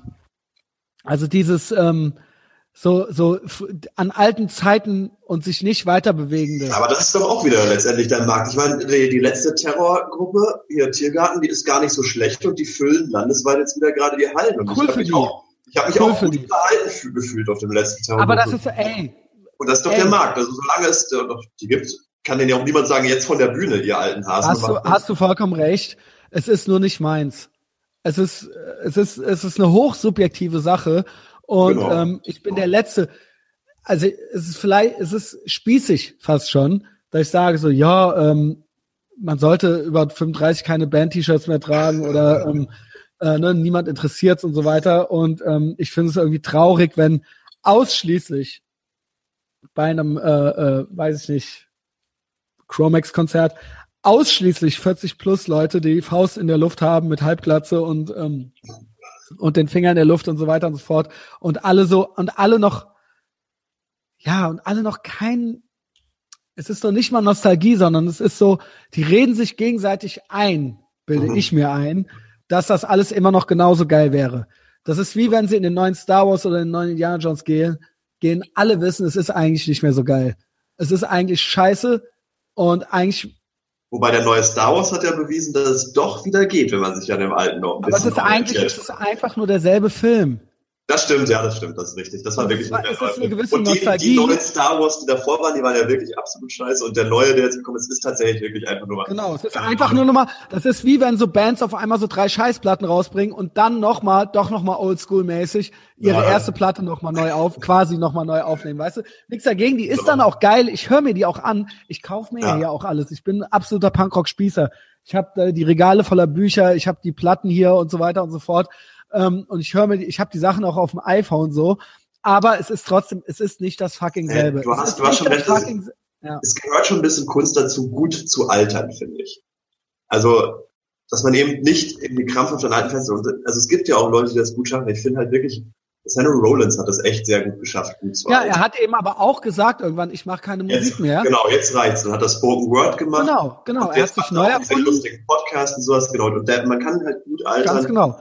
Und trotzdem und, kann man noch Henry Rollins Fan sein ja. und das irgendwie mit und trotzdem auch noch die alte Musik und vielleicht nimmt er auch noch mal einen Song auf oder sowas. Aber ich finde, er hat, das ist ja genau das, was ich sage. Er hat verstanden, er hat gesagt, so, okay, das war jetzt meine Musikkarriere. Was machen wir jetzt? Und trotzdem ja. konnte man vor 20 Jahren Rollins Fan sein, kann es jetzt auch immer noch. Und es ist nicht irgendwie doof. Obwohl ich mir jetzt auch noch mal die neue Black Sabbath geholt habe, so, weißt du, aber ähm, okay. ja, ähm, keine Ahnung, ist vielleicht ein bisschen arrogant, aber ähm, ich bin oft, äh, wie gesagt, ich war auf einem Pisse-Konzert und ich habe mich umgeguckt und ich habe mir gedacht so, hey, wow, wow, wir haben nichts gemeinsam. Wir haben nichts gemeinsam. Und ich, zum Glück, ich kannte noch Leute und die sind mir auch wohlgesonnen. Ich habe halt, ich rechne ja jedes Mal schon damit, äh, irgendwie für irgendwie für die Donald Trump Nummer ein Messer in die Rippen zu kriegen oder sowas. So, da ist das ja. Schwein. Ähm, ja, aber also man darf aber auch nicht andere oder zum Beispiel Bands oder andere für die eigene ähm, Erwartungshaltung ähm, verantwortlich machen. Ich war bei vorher so einem Electric Six Konzert, die finde ich eigentlich auch sehr geil. Das war aber die totale Enttäuschung, weil einfach die mhm. Lieder, die wir von denen halt geil fanden, sind mittlerweile halt auch irgendwie zwölf oder 14 Jahre alt. Und, und dann siehst du da die wirklich alte vom Nasenatter aufgedunsene ähm, ja. Musiker. Und dann denkst du, ach fuck, ist das gerade lame. Und dann denkst, denkst du aber auch so, ja, okay, ich kann die jetzt nicht für meine ähm, Ansprüche, also für meine Erwartungshaltung verantwortlich machen.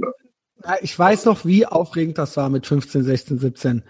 Und wie neu da und wie aufgehoben und verstanden man sich fühlte. Und dann hat man teilweise Sachen entdeckt, die waren damals schon 5, 6, 7, 8, 9, 10 Jahre alt und ähm, hat das gelesen, hat die Texte gelesen, hat gedacht so, wow, wow, es ist ja Wahnsinn, was hier abgeht. Das gibt's auch. Die sind ja genauso wütend wie ich und so weiter. Jetzt stehe ich da halt irgendwo so und ähm, alle sind alt und fett, ey. So, ist, sorry, ey, weißt du, ich überschreib halt meine, meine, ähm, meine alten Erinnerungen mit diesen neuen. Und ähm, es macht vieles kaputt. Wie gesagt, ich hätte Indiana Jones 4 am liebsten nie gesehen. Ja, okay, gut. Andererseits, wenn man, aber waren denn Indiana Jones 1, 2 und 3, waren die denn so gut? Also ich, ich hab die halt auch, ach komm, nee, also, ich, also in Erinnerung hatte ich die auch total geil. Dann gucke ich sie mir nochmal an 1. und dann denke ich mir so, was? Ey, Indiana Jones 1, allein diese Vorsequenz in dieser Höhle, das ist ja wohl der perfekte Film in sich schon. Alles, alles, alles an diesem Film. Ey, guck dir mal die Doku über das Making-of von Teil 1 an. Das ja, ist der das, Hass das, das, das, stimmt ja, aber dann guckst du den Film und dann denkst du dir am Ende des Films, hm, krass, der hätte jetzt auch, Indiana krass Jones hätte in dem Film nicht mitspielen können und es wäre genauso ausgegangen. So. ja, doch, die, die haben doch ihn gefesselt, die Bundeslade aufgemacht, was sie sowieso wollten. Und dann sind alle gestorben, weil sie die Bundeslade aufgemacht haben. Und er war nur gefesselt ja, dabei. Gar nicht. Ich meine, ich habe den auch noch, ich hatte den abgespeichert so mit dem kindlichen Gehirn und dann gucke ich den ich hab den, glaube ich, wirklich, ich habe den 30, 30, 40, so 50 lustig Mal war der gar nicht. Okay. Ich weiß nicht, ich. Also ich kann den halt mitreden auf Deutsch. auf Deutsch.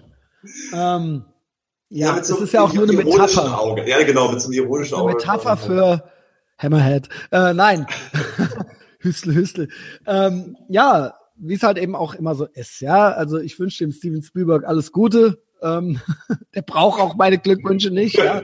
Glaub, äh, der hat das überhaupt nicht nötig. Der macht jetzt auch noch einen fünften und noch einen sechsten und dann ähm, ist alles am Arsch. Ähm, wollen wir noch ein bisschen über dich reden? Was ist denn mit deinem Bier jetzt? können, wir, können wir auch machen. Ja, ähm, ähm, ja, ähm, ich finde es auf jeden Fall, um es nochmal den Bogen zum Anfang zu äh, spannen, ich finde es halt ohne Scheiß das Allergeilste, wenn jemand sich selbstständig macht und auch noch erfolgreich ist. Wie ging's los? Du hast gemeint, ihr wart eine Gypsy Brauerei erst. Du, ich weiß noch, wir haben uns ja auch schon mal kennengelernt. Wir haben uns ja auch hier in Köln schon mal getroffen. Du warst in Israel, du hast eine Ausbildung gemacht, du hast und äh, dann irgendwann hast du, ich meine, vielleicht, äh, ich meine, da müssen wir vielleicht noch mal einen ganzen Podcast machen, aber vielleicht können wir da so ein bisschen eintauchen, ja, damit okay. das irgendwie so einen Rahmen hat hier. Machen, machen wir das nochmal. Dann würde ich sagen, lassen wir mal kurz Pause-Taste irgendwie drücken. Dann gehe ich noch einmal kurz pissen, holen wir auch okay. noch, ein Bier, noch ein Bier. Und dann äh, erzähle ich da noch ein bisschen was zu. Jo, da ist er wieder. Sebastian. So, wieder zurück. Uh, okay, neues Bier. Und ja, also ich, ich habe ähm, bin ganz spießig in einem kleinen Dorf in Bayern irgendwann mal aufgewachsen. Oder, beziehungsweise habe da die Schule abgeschlossen und bin dann nach dem Abi ähm, nach, ähm, auf die eine Ausbildung zum Winzer gemacht, also Weinbauer in der Pfalz. Und bin nach der Ausbildung aber nicht direkt an die Uni, sondern wollte erstmal weiter ein bisschen arbeiten. Ähm, das war auch der Grund, überhaupt eine Ausbildung zu machen, weil ich nicht sofort von einer Institution, also Schule, sofort wieder an die Uni wollte. Und sondern eben mal ein bisschen arbeiten. Und war dann nach der Ausbildung auf einem Weingut in Israel und wollte eigentlich auch ähm, wieder zurück in Weinbau. War, war, war, wir sind ja, man weiß ja jetzt schon, dass das hier der pro-israelste Podcast der Welt ist oder sowas, zumindest im deutschsprachigen Raum, würde ich sogar fast wirklich behaupten.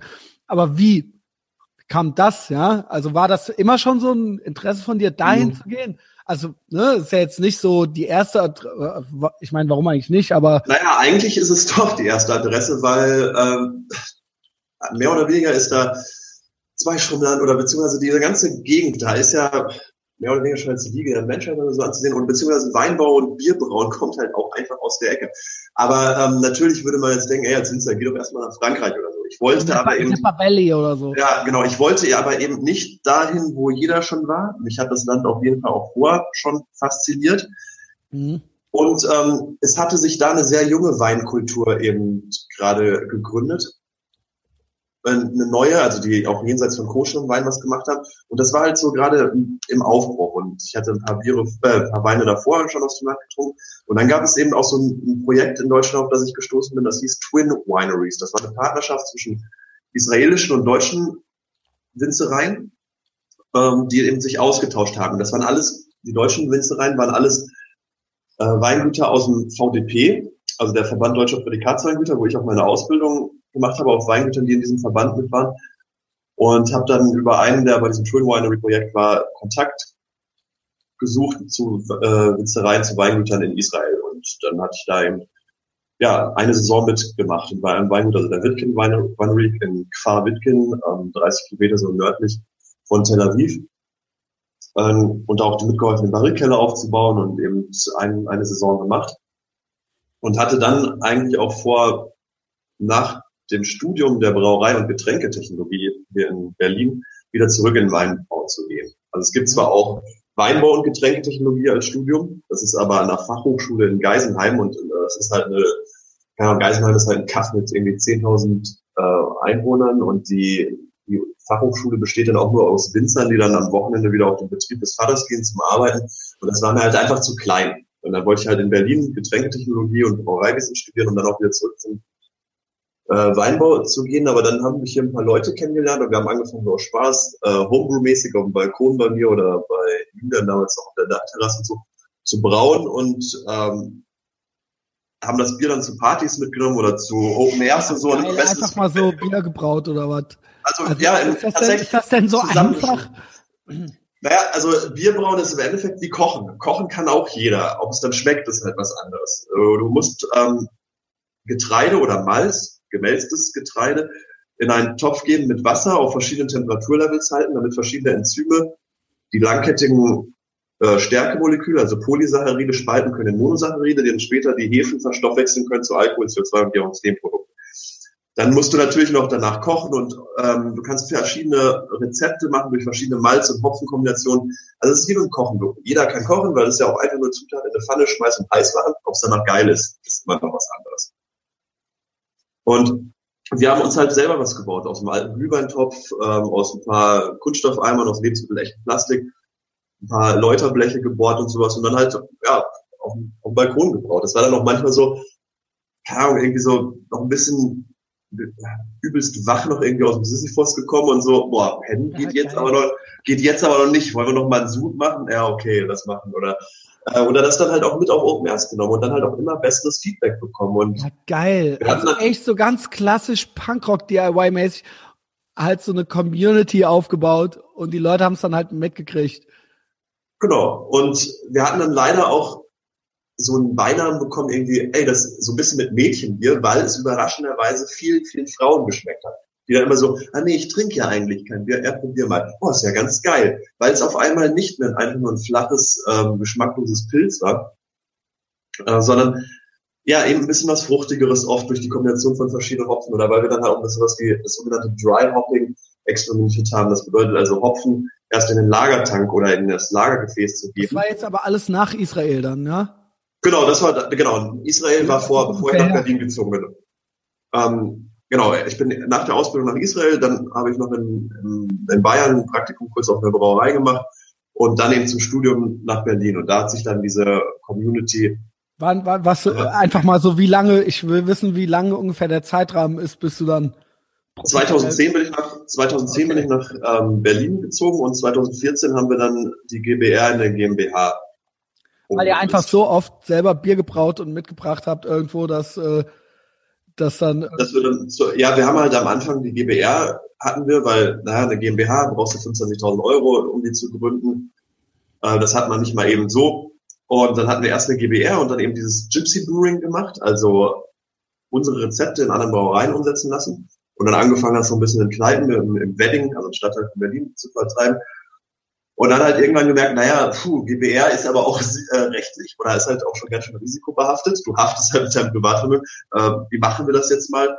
Und irgendwann war dann auch der, haben uns anguckt. ja, genau.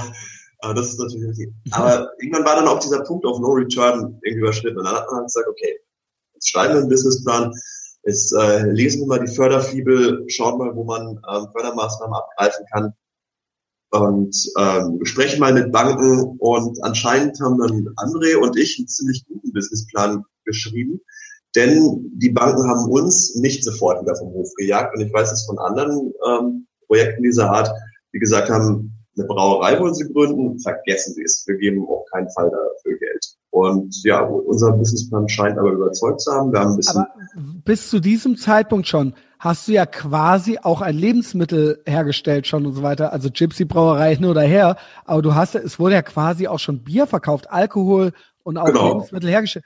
War das nicht auch schon ultra auflagenmäßig, ultra krass? Äh, geht so, weil wir waren ja, nee, wir haben es ja nicht wirklich hergestellt. Wir waren ja nur ein Vertrieb ab dem Zeitpunkt. Weil wir haben ja den, ähm, die Produktion nach unserem Rezept anderen in die Hand gegeben. Und damit waren wir dann nur eigentlich okay. im Vertrieb. Und die durften quasi, ach so, ihr habt, okay. ja, das sind, das sind ja andere große Brauereien, die dann freie Kapazitäten haben. Bank, dann haben die euch äh, Geld gegeben und dann habt ihr gesagt, wir mieten uns jetzt hier ein und machen eine Brauerei auf, oder was? Genau, dann haben wir halt äh, Immobilien gesucht. Das hat länger gedauert als erwartet und ich hoffe auch, es gibt in der Hölle irgendwo einen eigenen Platz für Makler. Das ist wirklich ähm, der größte Schmutz. Die machen halt nichts anderes, als dir irgendwie die, die Tür aufschließen und wenn du dann irgendwelche Fragen hast zu äh, Medienanschluss, also Strom, Wasser, äh, oder irgendwie sowas. Ja, hm, oder irgendwie Statik. Ja bei Wohnungen schon so. Genau, Statikgutachten, ja, da müssen Sie einen Statiker beauftragen. Ja klar, ich gucke mir hier gerade in der Woche 40 Objekte an und ich beauftrage jetzt für jedes. Da, genau. genau, nichts anderes als den Schlüssel aufbringen. Äh, Und dann haben wir irgendwann in Marzahn auf dem Gelände, auf dem ehemaligen Magerfriedhof, ähm, was gefunden. Das war früher mal ein Viehhandelshof, wo Bauern ihr Vieh zu versteigern gebracht haben, das dann zum Mästen sollte und dann hat es mal die NVA übernommen und das das vor die Rote Armee. Ein YouTube-Video. Gut. Und, aber die ähm, anderen wissen es ja nicht, ja genau. Ja, könnt ihr aber gerne mal googeln. Gibt auch ein cooles Video äh, mit Rummelsnuff, wie er auch bei uns in der Brauerei ist. Genau, ähm, mit dem bist du ja auch total down. Ja auch was geht denn da eigentlich ab? Äh, Rummelsnuff, das hat sich irgendwie, da hat man sich mal kennengelernt. Also Roger Baptiste, ehemaliger Türsteher im Berghain und Musiker, der jetzt sein fünftes Studioalbum rausgebracht hat. Ich mag den Hund gerne, obwohl ich Hunde nicht mag. Der Hundmann, meinst du? Das Lied? Ach nee, der Hund. Ah ja, ja, genau, er hatte auch ein Lied äh, Hundmann, aber der Hund ich ist der Hund, ist das ist also ein schönes Lied über Freundschaft. Ja, oder äh, was auch ein sehr gutes Lied ist, ist Vollnarkose oder auf dem neuen Album sind auch viele gute Sachen. Ja, äh, ja und den, man hat sich halt kennengelernt und es hat sich da wieder so eine, am Anfang eine Bekanntschaft entwickelt, dann haben wir mal Kon äh, Veranstaltungen mit dem ge äh, gemacht, also wie wir ihn dann gebucht haben, als er in Bierfabrik präsentiert und dann halt wirklich aber nur als Kon äh, Konzert, hat er auch Gage bekommen und dann kam er irgendwann mal mit der Idee, er hätte gerne ein Bier. Und Hast du mir auch geschickt? Genau, das ist, ein, das ist halt ein Eisbock, also Wasser oder so, ne? Ist genannt, ja, da haben wir gedacht, ein starker Kerl braucht ein starkes Bier, hat jetzt knapp 10 Prozent. Genau. Und ist ein Eisbock von, vom Stil her, das heißt, da wird Wasser ausgefroren, um dann Alkohol und Aromen zu konzentrieren. Und da haben wir auch damals ist ja halt auch geil. Roger kennt halt auch Gott und die Welt hier in Berlin. Also ich meine, der war ja vorher schon bei der Band Freunde der italienischen Oper in der DDR und irgendwie mehrere Jahre Türsteher im Bergheim, da lernt ja auch Leute kennen. Der ist halt vernetzt mit halt jedem. Auch wenn du sag mal, seine die Bonus-CDs auf seinem Album also äh, mal anhörst. Wie ich in Köln. ja, ja, wahrscheinlich. Ich war auch mal Türsteher, ich habe Sixpack. Ähm, nee, erzähl, erzähl. Und, und dann hat er halt auch klar gemacht äh, für uns oder uns geholfen, dass wir die, die Bier-Release-Party dann für ihn gemacht, äh, mit ihm in, in, der, in der wilden Renate gemacht haben. Und da haben wir halt auch einen kompletten Floor unten gemietet. Oder was heißt gemietet? Wir haben ihn halt zur Verfügung gestellt bekommen und dann halt einen Abend da auch komplett Party gemacht.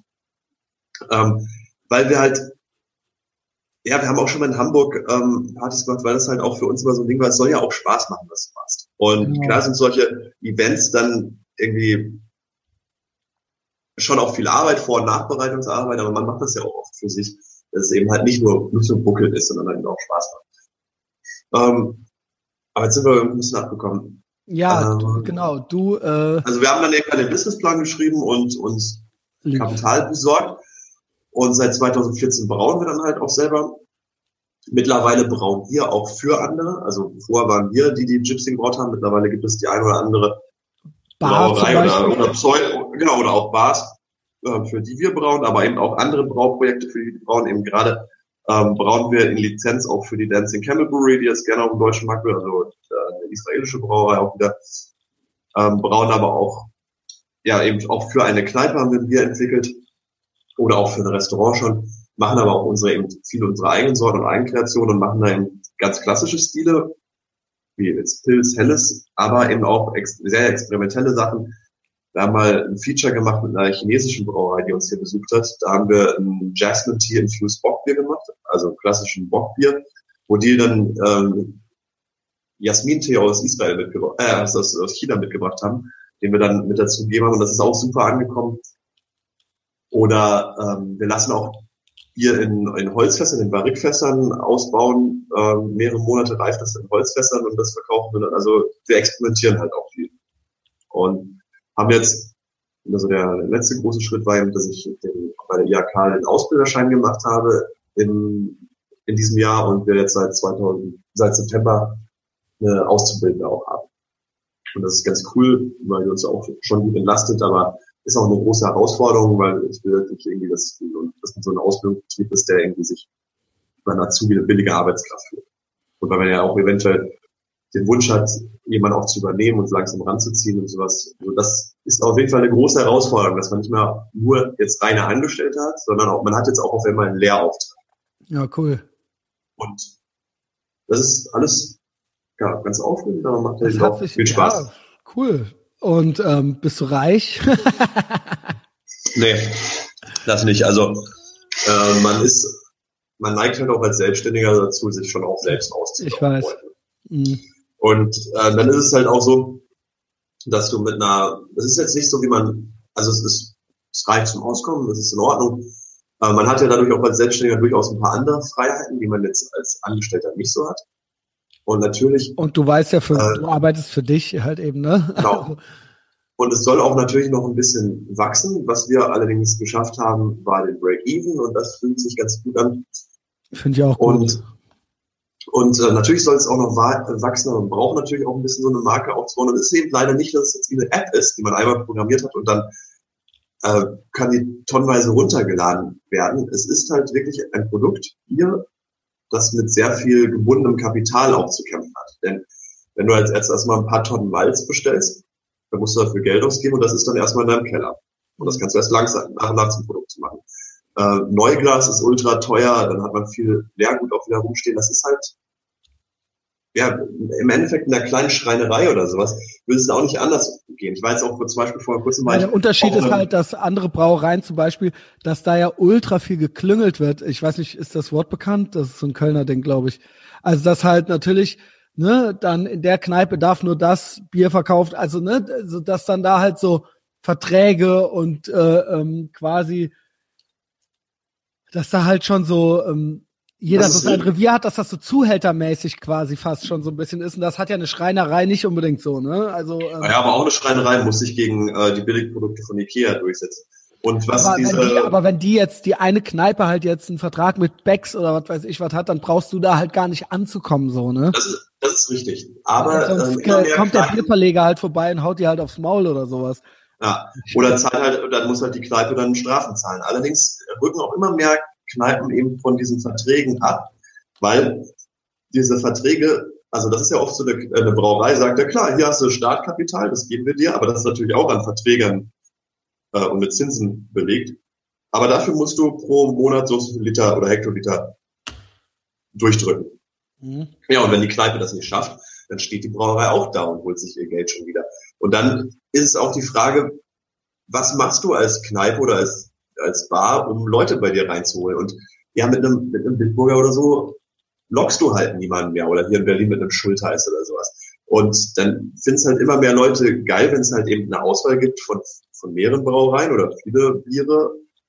Und ja, dann scheidet sowas eben wieder aus. Und ein Brauereiknebelvertrag ist nicht unbedingt das Positivste. Also ja, nee, nee, nee, klingt ja schon, also klingt ja schon irgendwie fies. ja. Ähm, mhm.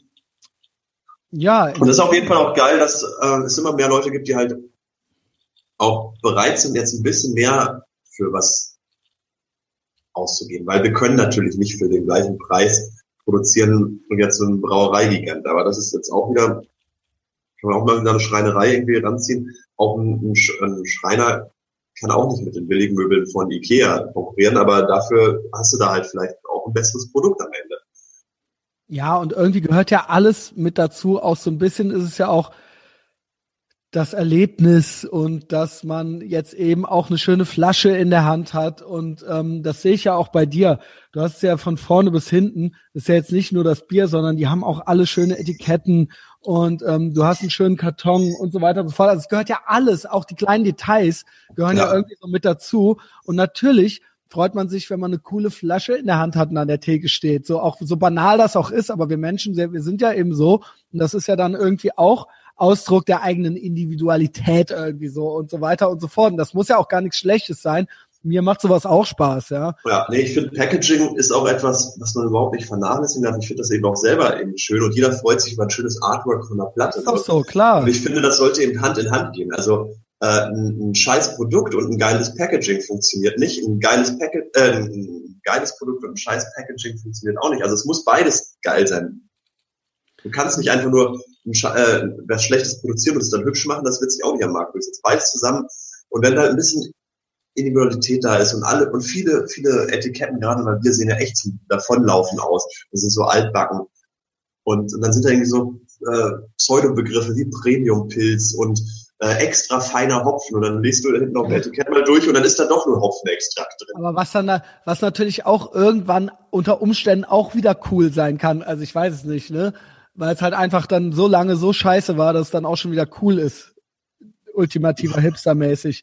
Achso, du meinst wieder Fukuhila, der wieder zurückkommt genau. oder sowas. Ja.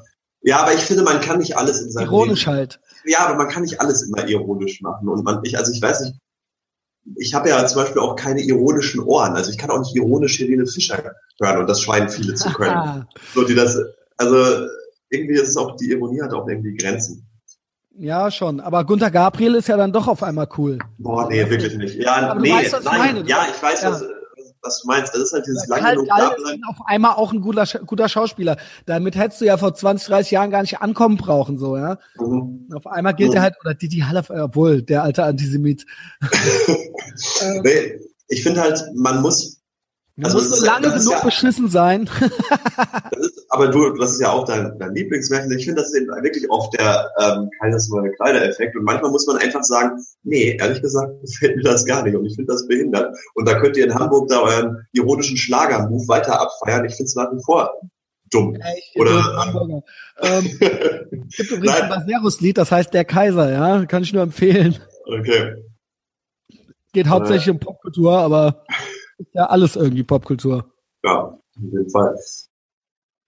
Ja, ja, ähm, ja, Sebastian, wir sind schon eine Weile, ganze Weile dran. Ich glaube schon, also wer bis jetzt noch zugehört hat, der keine Ahnung hat. Ich habe ein bisschen, meine Hauptsorge ist, dass der Ton gut ist. Aber ja. das werden wir sehen. Äh, ich glaube, das Gespräch war auf jeden Fall gut. Noch so ein paar Kleinigkeiten. Wie viel Bier trinkst du so? Täglich? Am Tag? Ja. Äh, ich muss sagen, leider zu viel tatsächlich. Ähm, ich muss mir tatsächlich so ein bisschen Zwangstage mal ähm, auferlegen, weil ich halt dieses, gerade dieses Habitative, also ich neige dann doch ein bisschen zu so habitativer Sucht. Weißt du, gar nicht so, also weißt du, was ich damit meine? Ja, Gewohnheitstier. Genau, also es ist gar nicht so, dass dieses, ähm, keine Ahnung, also auch zum Beispiel so, so beim Kiffen. Äh, ich bin wirklich nicht so einer, der irgendwie so dann dann äh, so, oh, scheiße, es geht was aus oder sowas, dann muss man sich schnell was besorgen, aber wenn da halt was da ist, dann raucht man gerne ein. Oder wenn da halt ein Kasten so. steht, dann trinkt man halt gerne ein. Nicht mit anderen Sachen, ja. Genau, um, aber ähm. wenn, wenn halt jetzt kein Bier im Kühlschrank ist, aber es ist halt dieses, dieses Habitative, ähm, wo ich manchmal drunter zu leiden aber neige. Aber es ist nicht so, dass du jetzt eh den ganzen Tag schon immer an der Bohle naschen musst, weil aus beruflichen Gründen und dann abends auch nochmal ein Sixpack säufst oder sowas. Nee, das nicht. Also, Nee. Ja. Ähm, weil ich hörte auch schon von äh, Spitzenköchen in den öffentlich-rechtlichen, äh, dass die äh, gar nichts mehr essen, weil sie den ganzen Tag immer nur probieren. Achso, nee, das, also wir machen zwar, wir müssen hier schon regelmäßig auch eine sensorische Qualitätskontrolle machen, aber das ist dann halt wirklich ernst, das, also professionell, da sitzt man da auch mit ähm, vor Bewertungsbögen, äh, wo man auch ähm, sensorische, aber auch technische Notizen macht. Und das ist dann nicht irgendwie Spaß, und das sind dann auch wirklich kleine Probierschlücke und das ist jetzt auch nicht jeden Tag ähm, so. Also du findest aber, du trinkst zu viel. Andererseits bist du aber auch gut in Shape, ne? Hast du mal Sport gemacht? Ja, ja, auf jeden Fall. Also früher immer eine Zeit lang mal, ja, so auf, auf Landesebene Leichtathletik. Und ich versuche auch so ein bisschen Ausballsport zu machen. Also ich war jetzt, hab jetzt auch angefangen, da komplett alles mit dem Fahrrad zu fahren. Das sind auch jetzt jeden Tag Meter um das ein bisschen als Ausgleich zu machen und ja, auf keinen Fall eine Bierplauze ansaufen, weil das ist echt ein bisschen unsexy. Muss ja auch immer, auch immer so ein bisschen aufpassen. Äh. Ja, ähm, das waren, glaube ich, zwei Stunden und 20 Minuten oder sowas. Ich glaube, wir haben ein bisschen was zusammen da. Mhm. Ähm, Aber hat mir hat Spaß gemacht. Mir hat's auch sehr viel Spaß gemacht und ähm, es war ja ein bunter, eine bunte Tüte mit allen Themen dabei. Da ähm, auf jeden ähm, Fall in jeder Kategorie Gossip, Brands und Lebenshilfe. Und genau, Lebenshilfe, ja, Politik, alles, ja. Ähm, ähm, was will ich denn jetzt hier eigentlich? Ja, vielen Dank fürs Zuhören, falls ihr es geschafft habt bis hierhin. Ähm, dir vielen Dank fürs Mitmachen, Sebastian. Ja. Und vielen Dank für das Bier. Und ähm, alle anderen überall folgen, alle Social Networks. Hauptsächlich Facebook ist am allerwichtigsten. Ich krieg äh, eine Krise, wenn ich nicht noch sechs Likes dieses Jahr krieg und dann endlich meine 1000 Likes hast. Du hast ja, du bist ja schon, bist du eigentlich die coolste äh, Bierbude in ganz Berlin? Also die, äh, wie viele, wer hat mehr, wer hat mehr Facebook-Follower als du? Ah, ich glaube, dass ähm, Berlo sind auch ganz gut am Start. Ähm, die sind marketingmäßig richtig fit. Die haben auch einen Deal mit Air Berlin einge eingefügt. Die also BRLO, die sind echt ähm, fix am Start.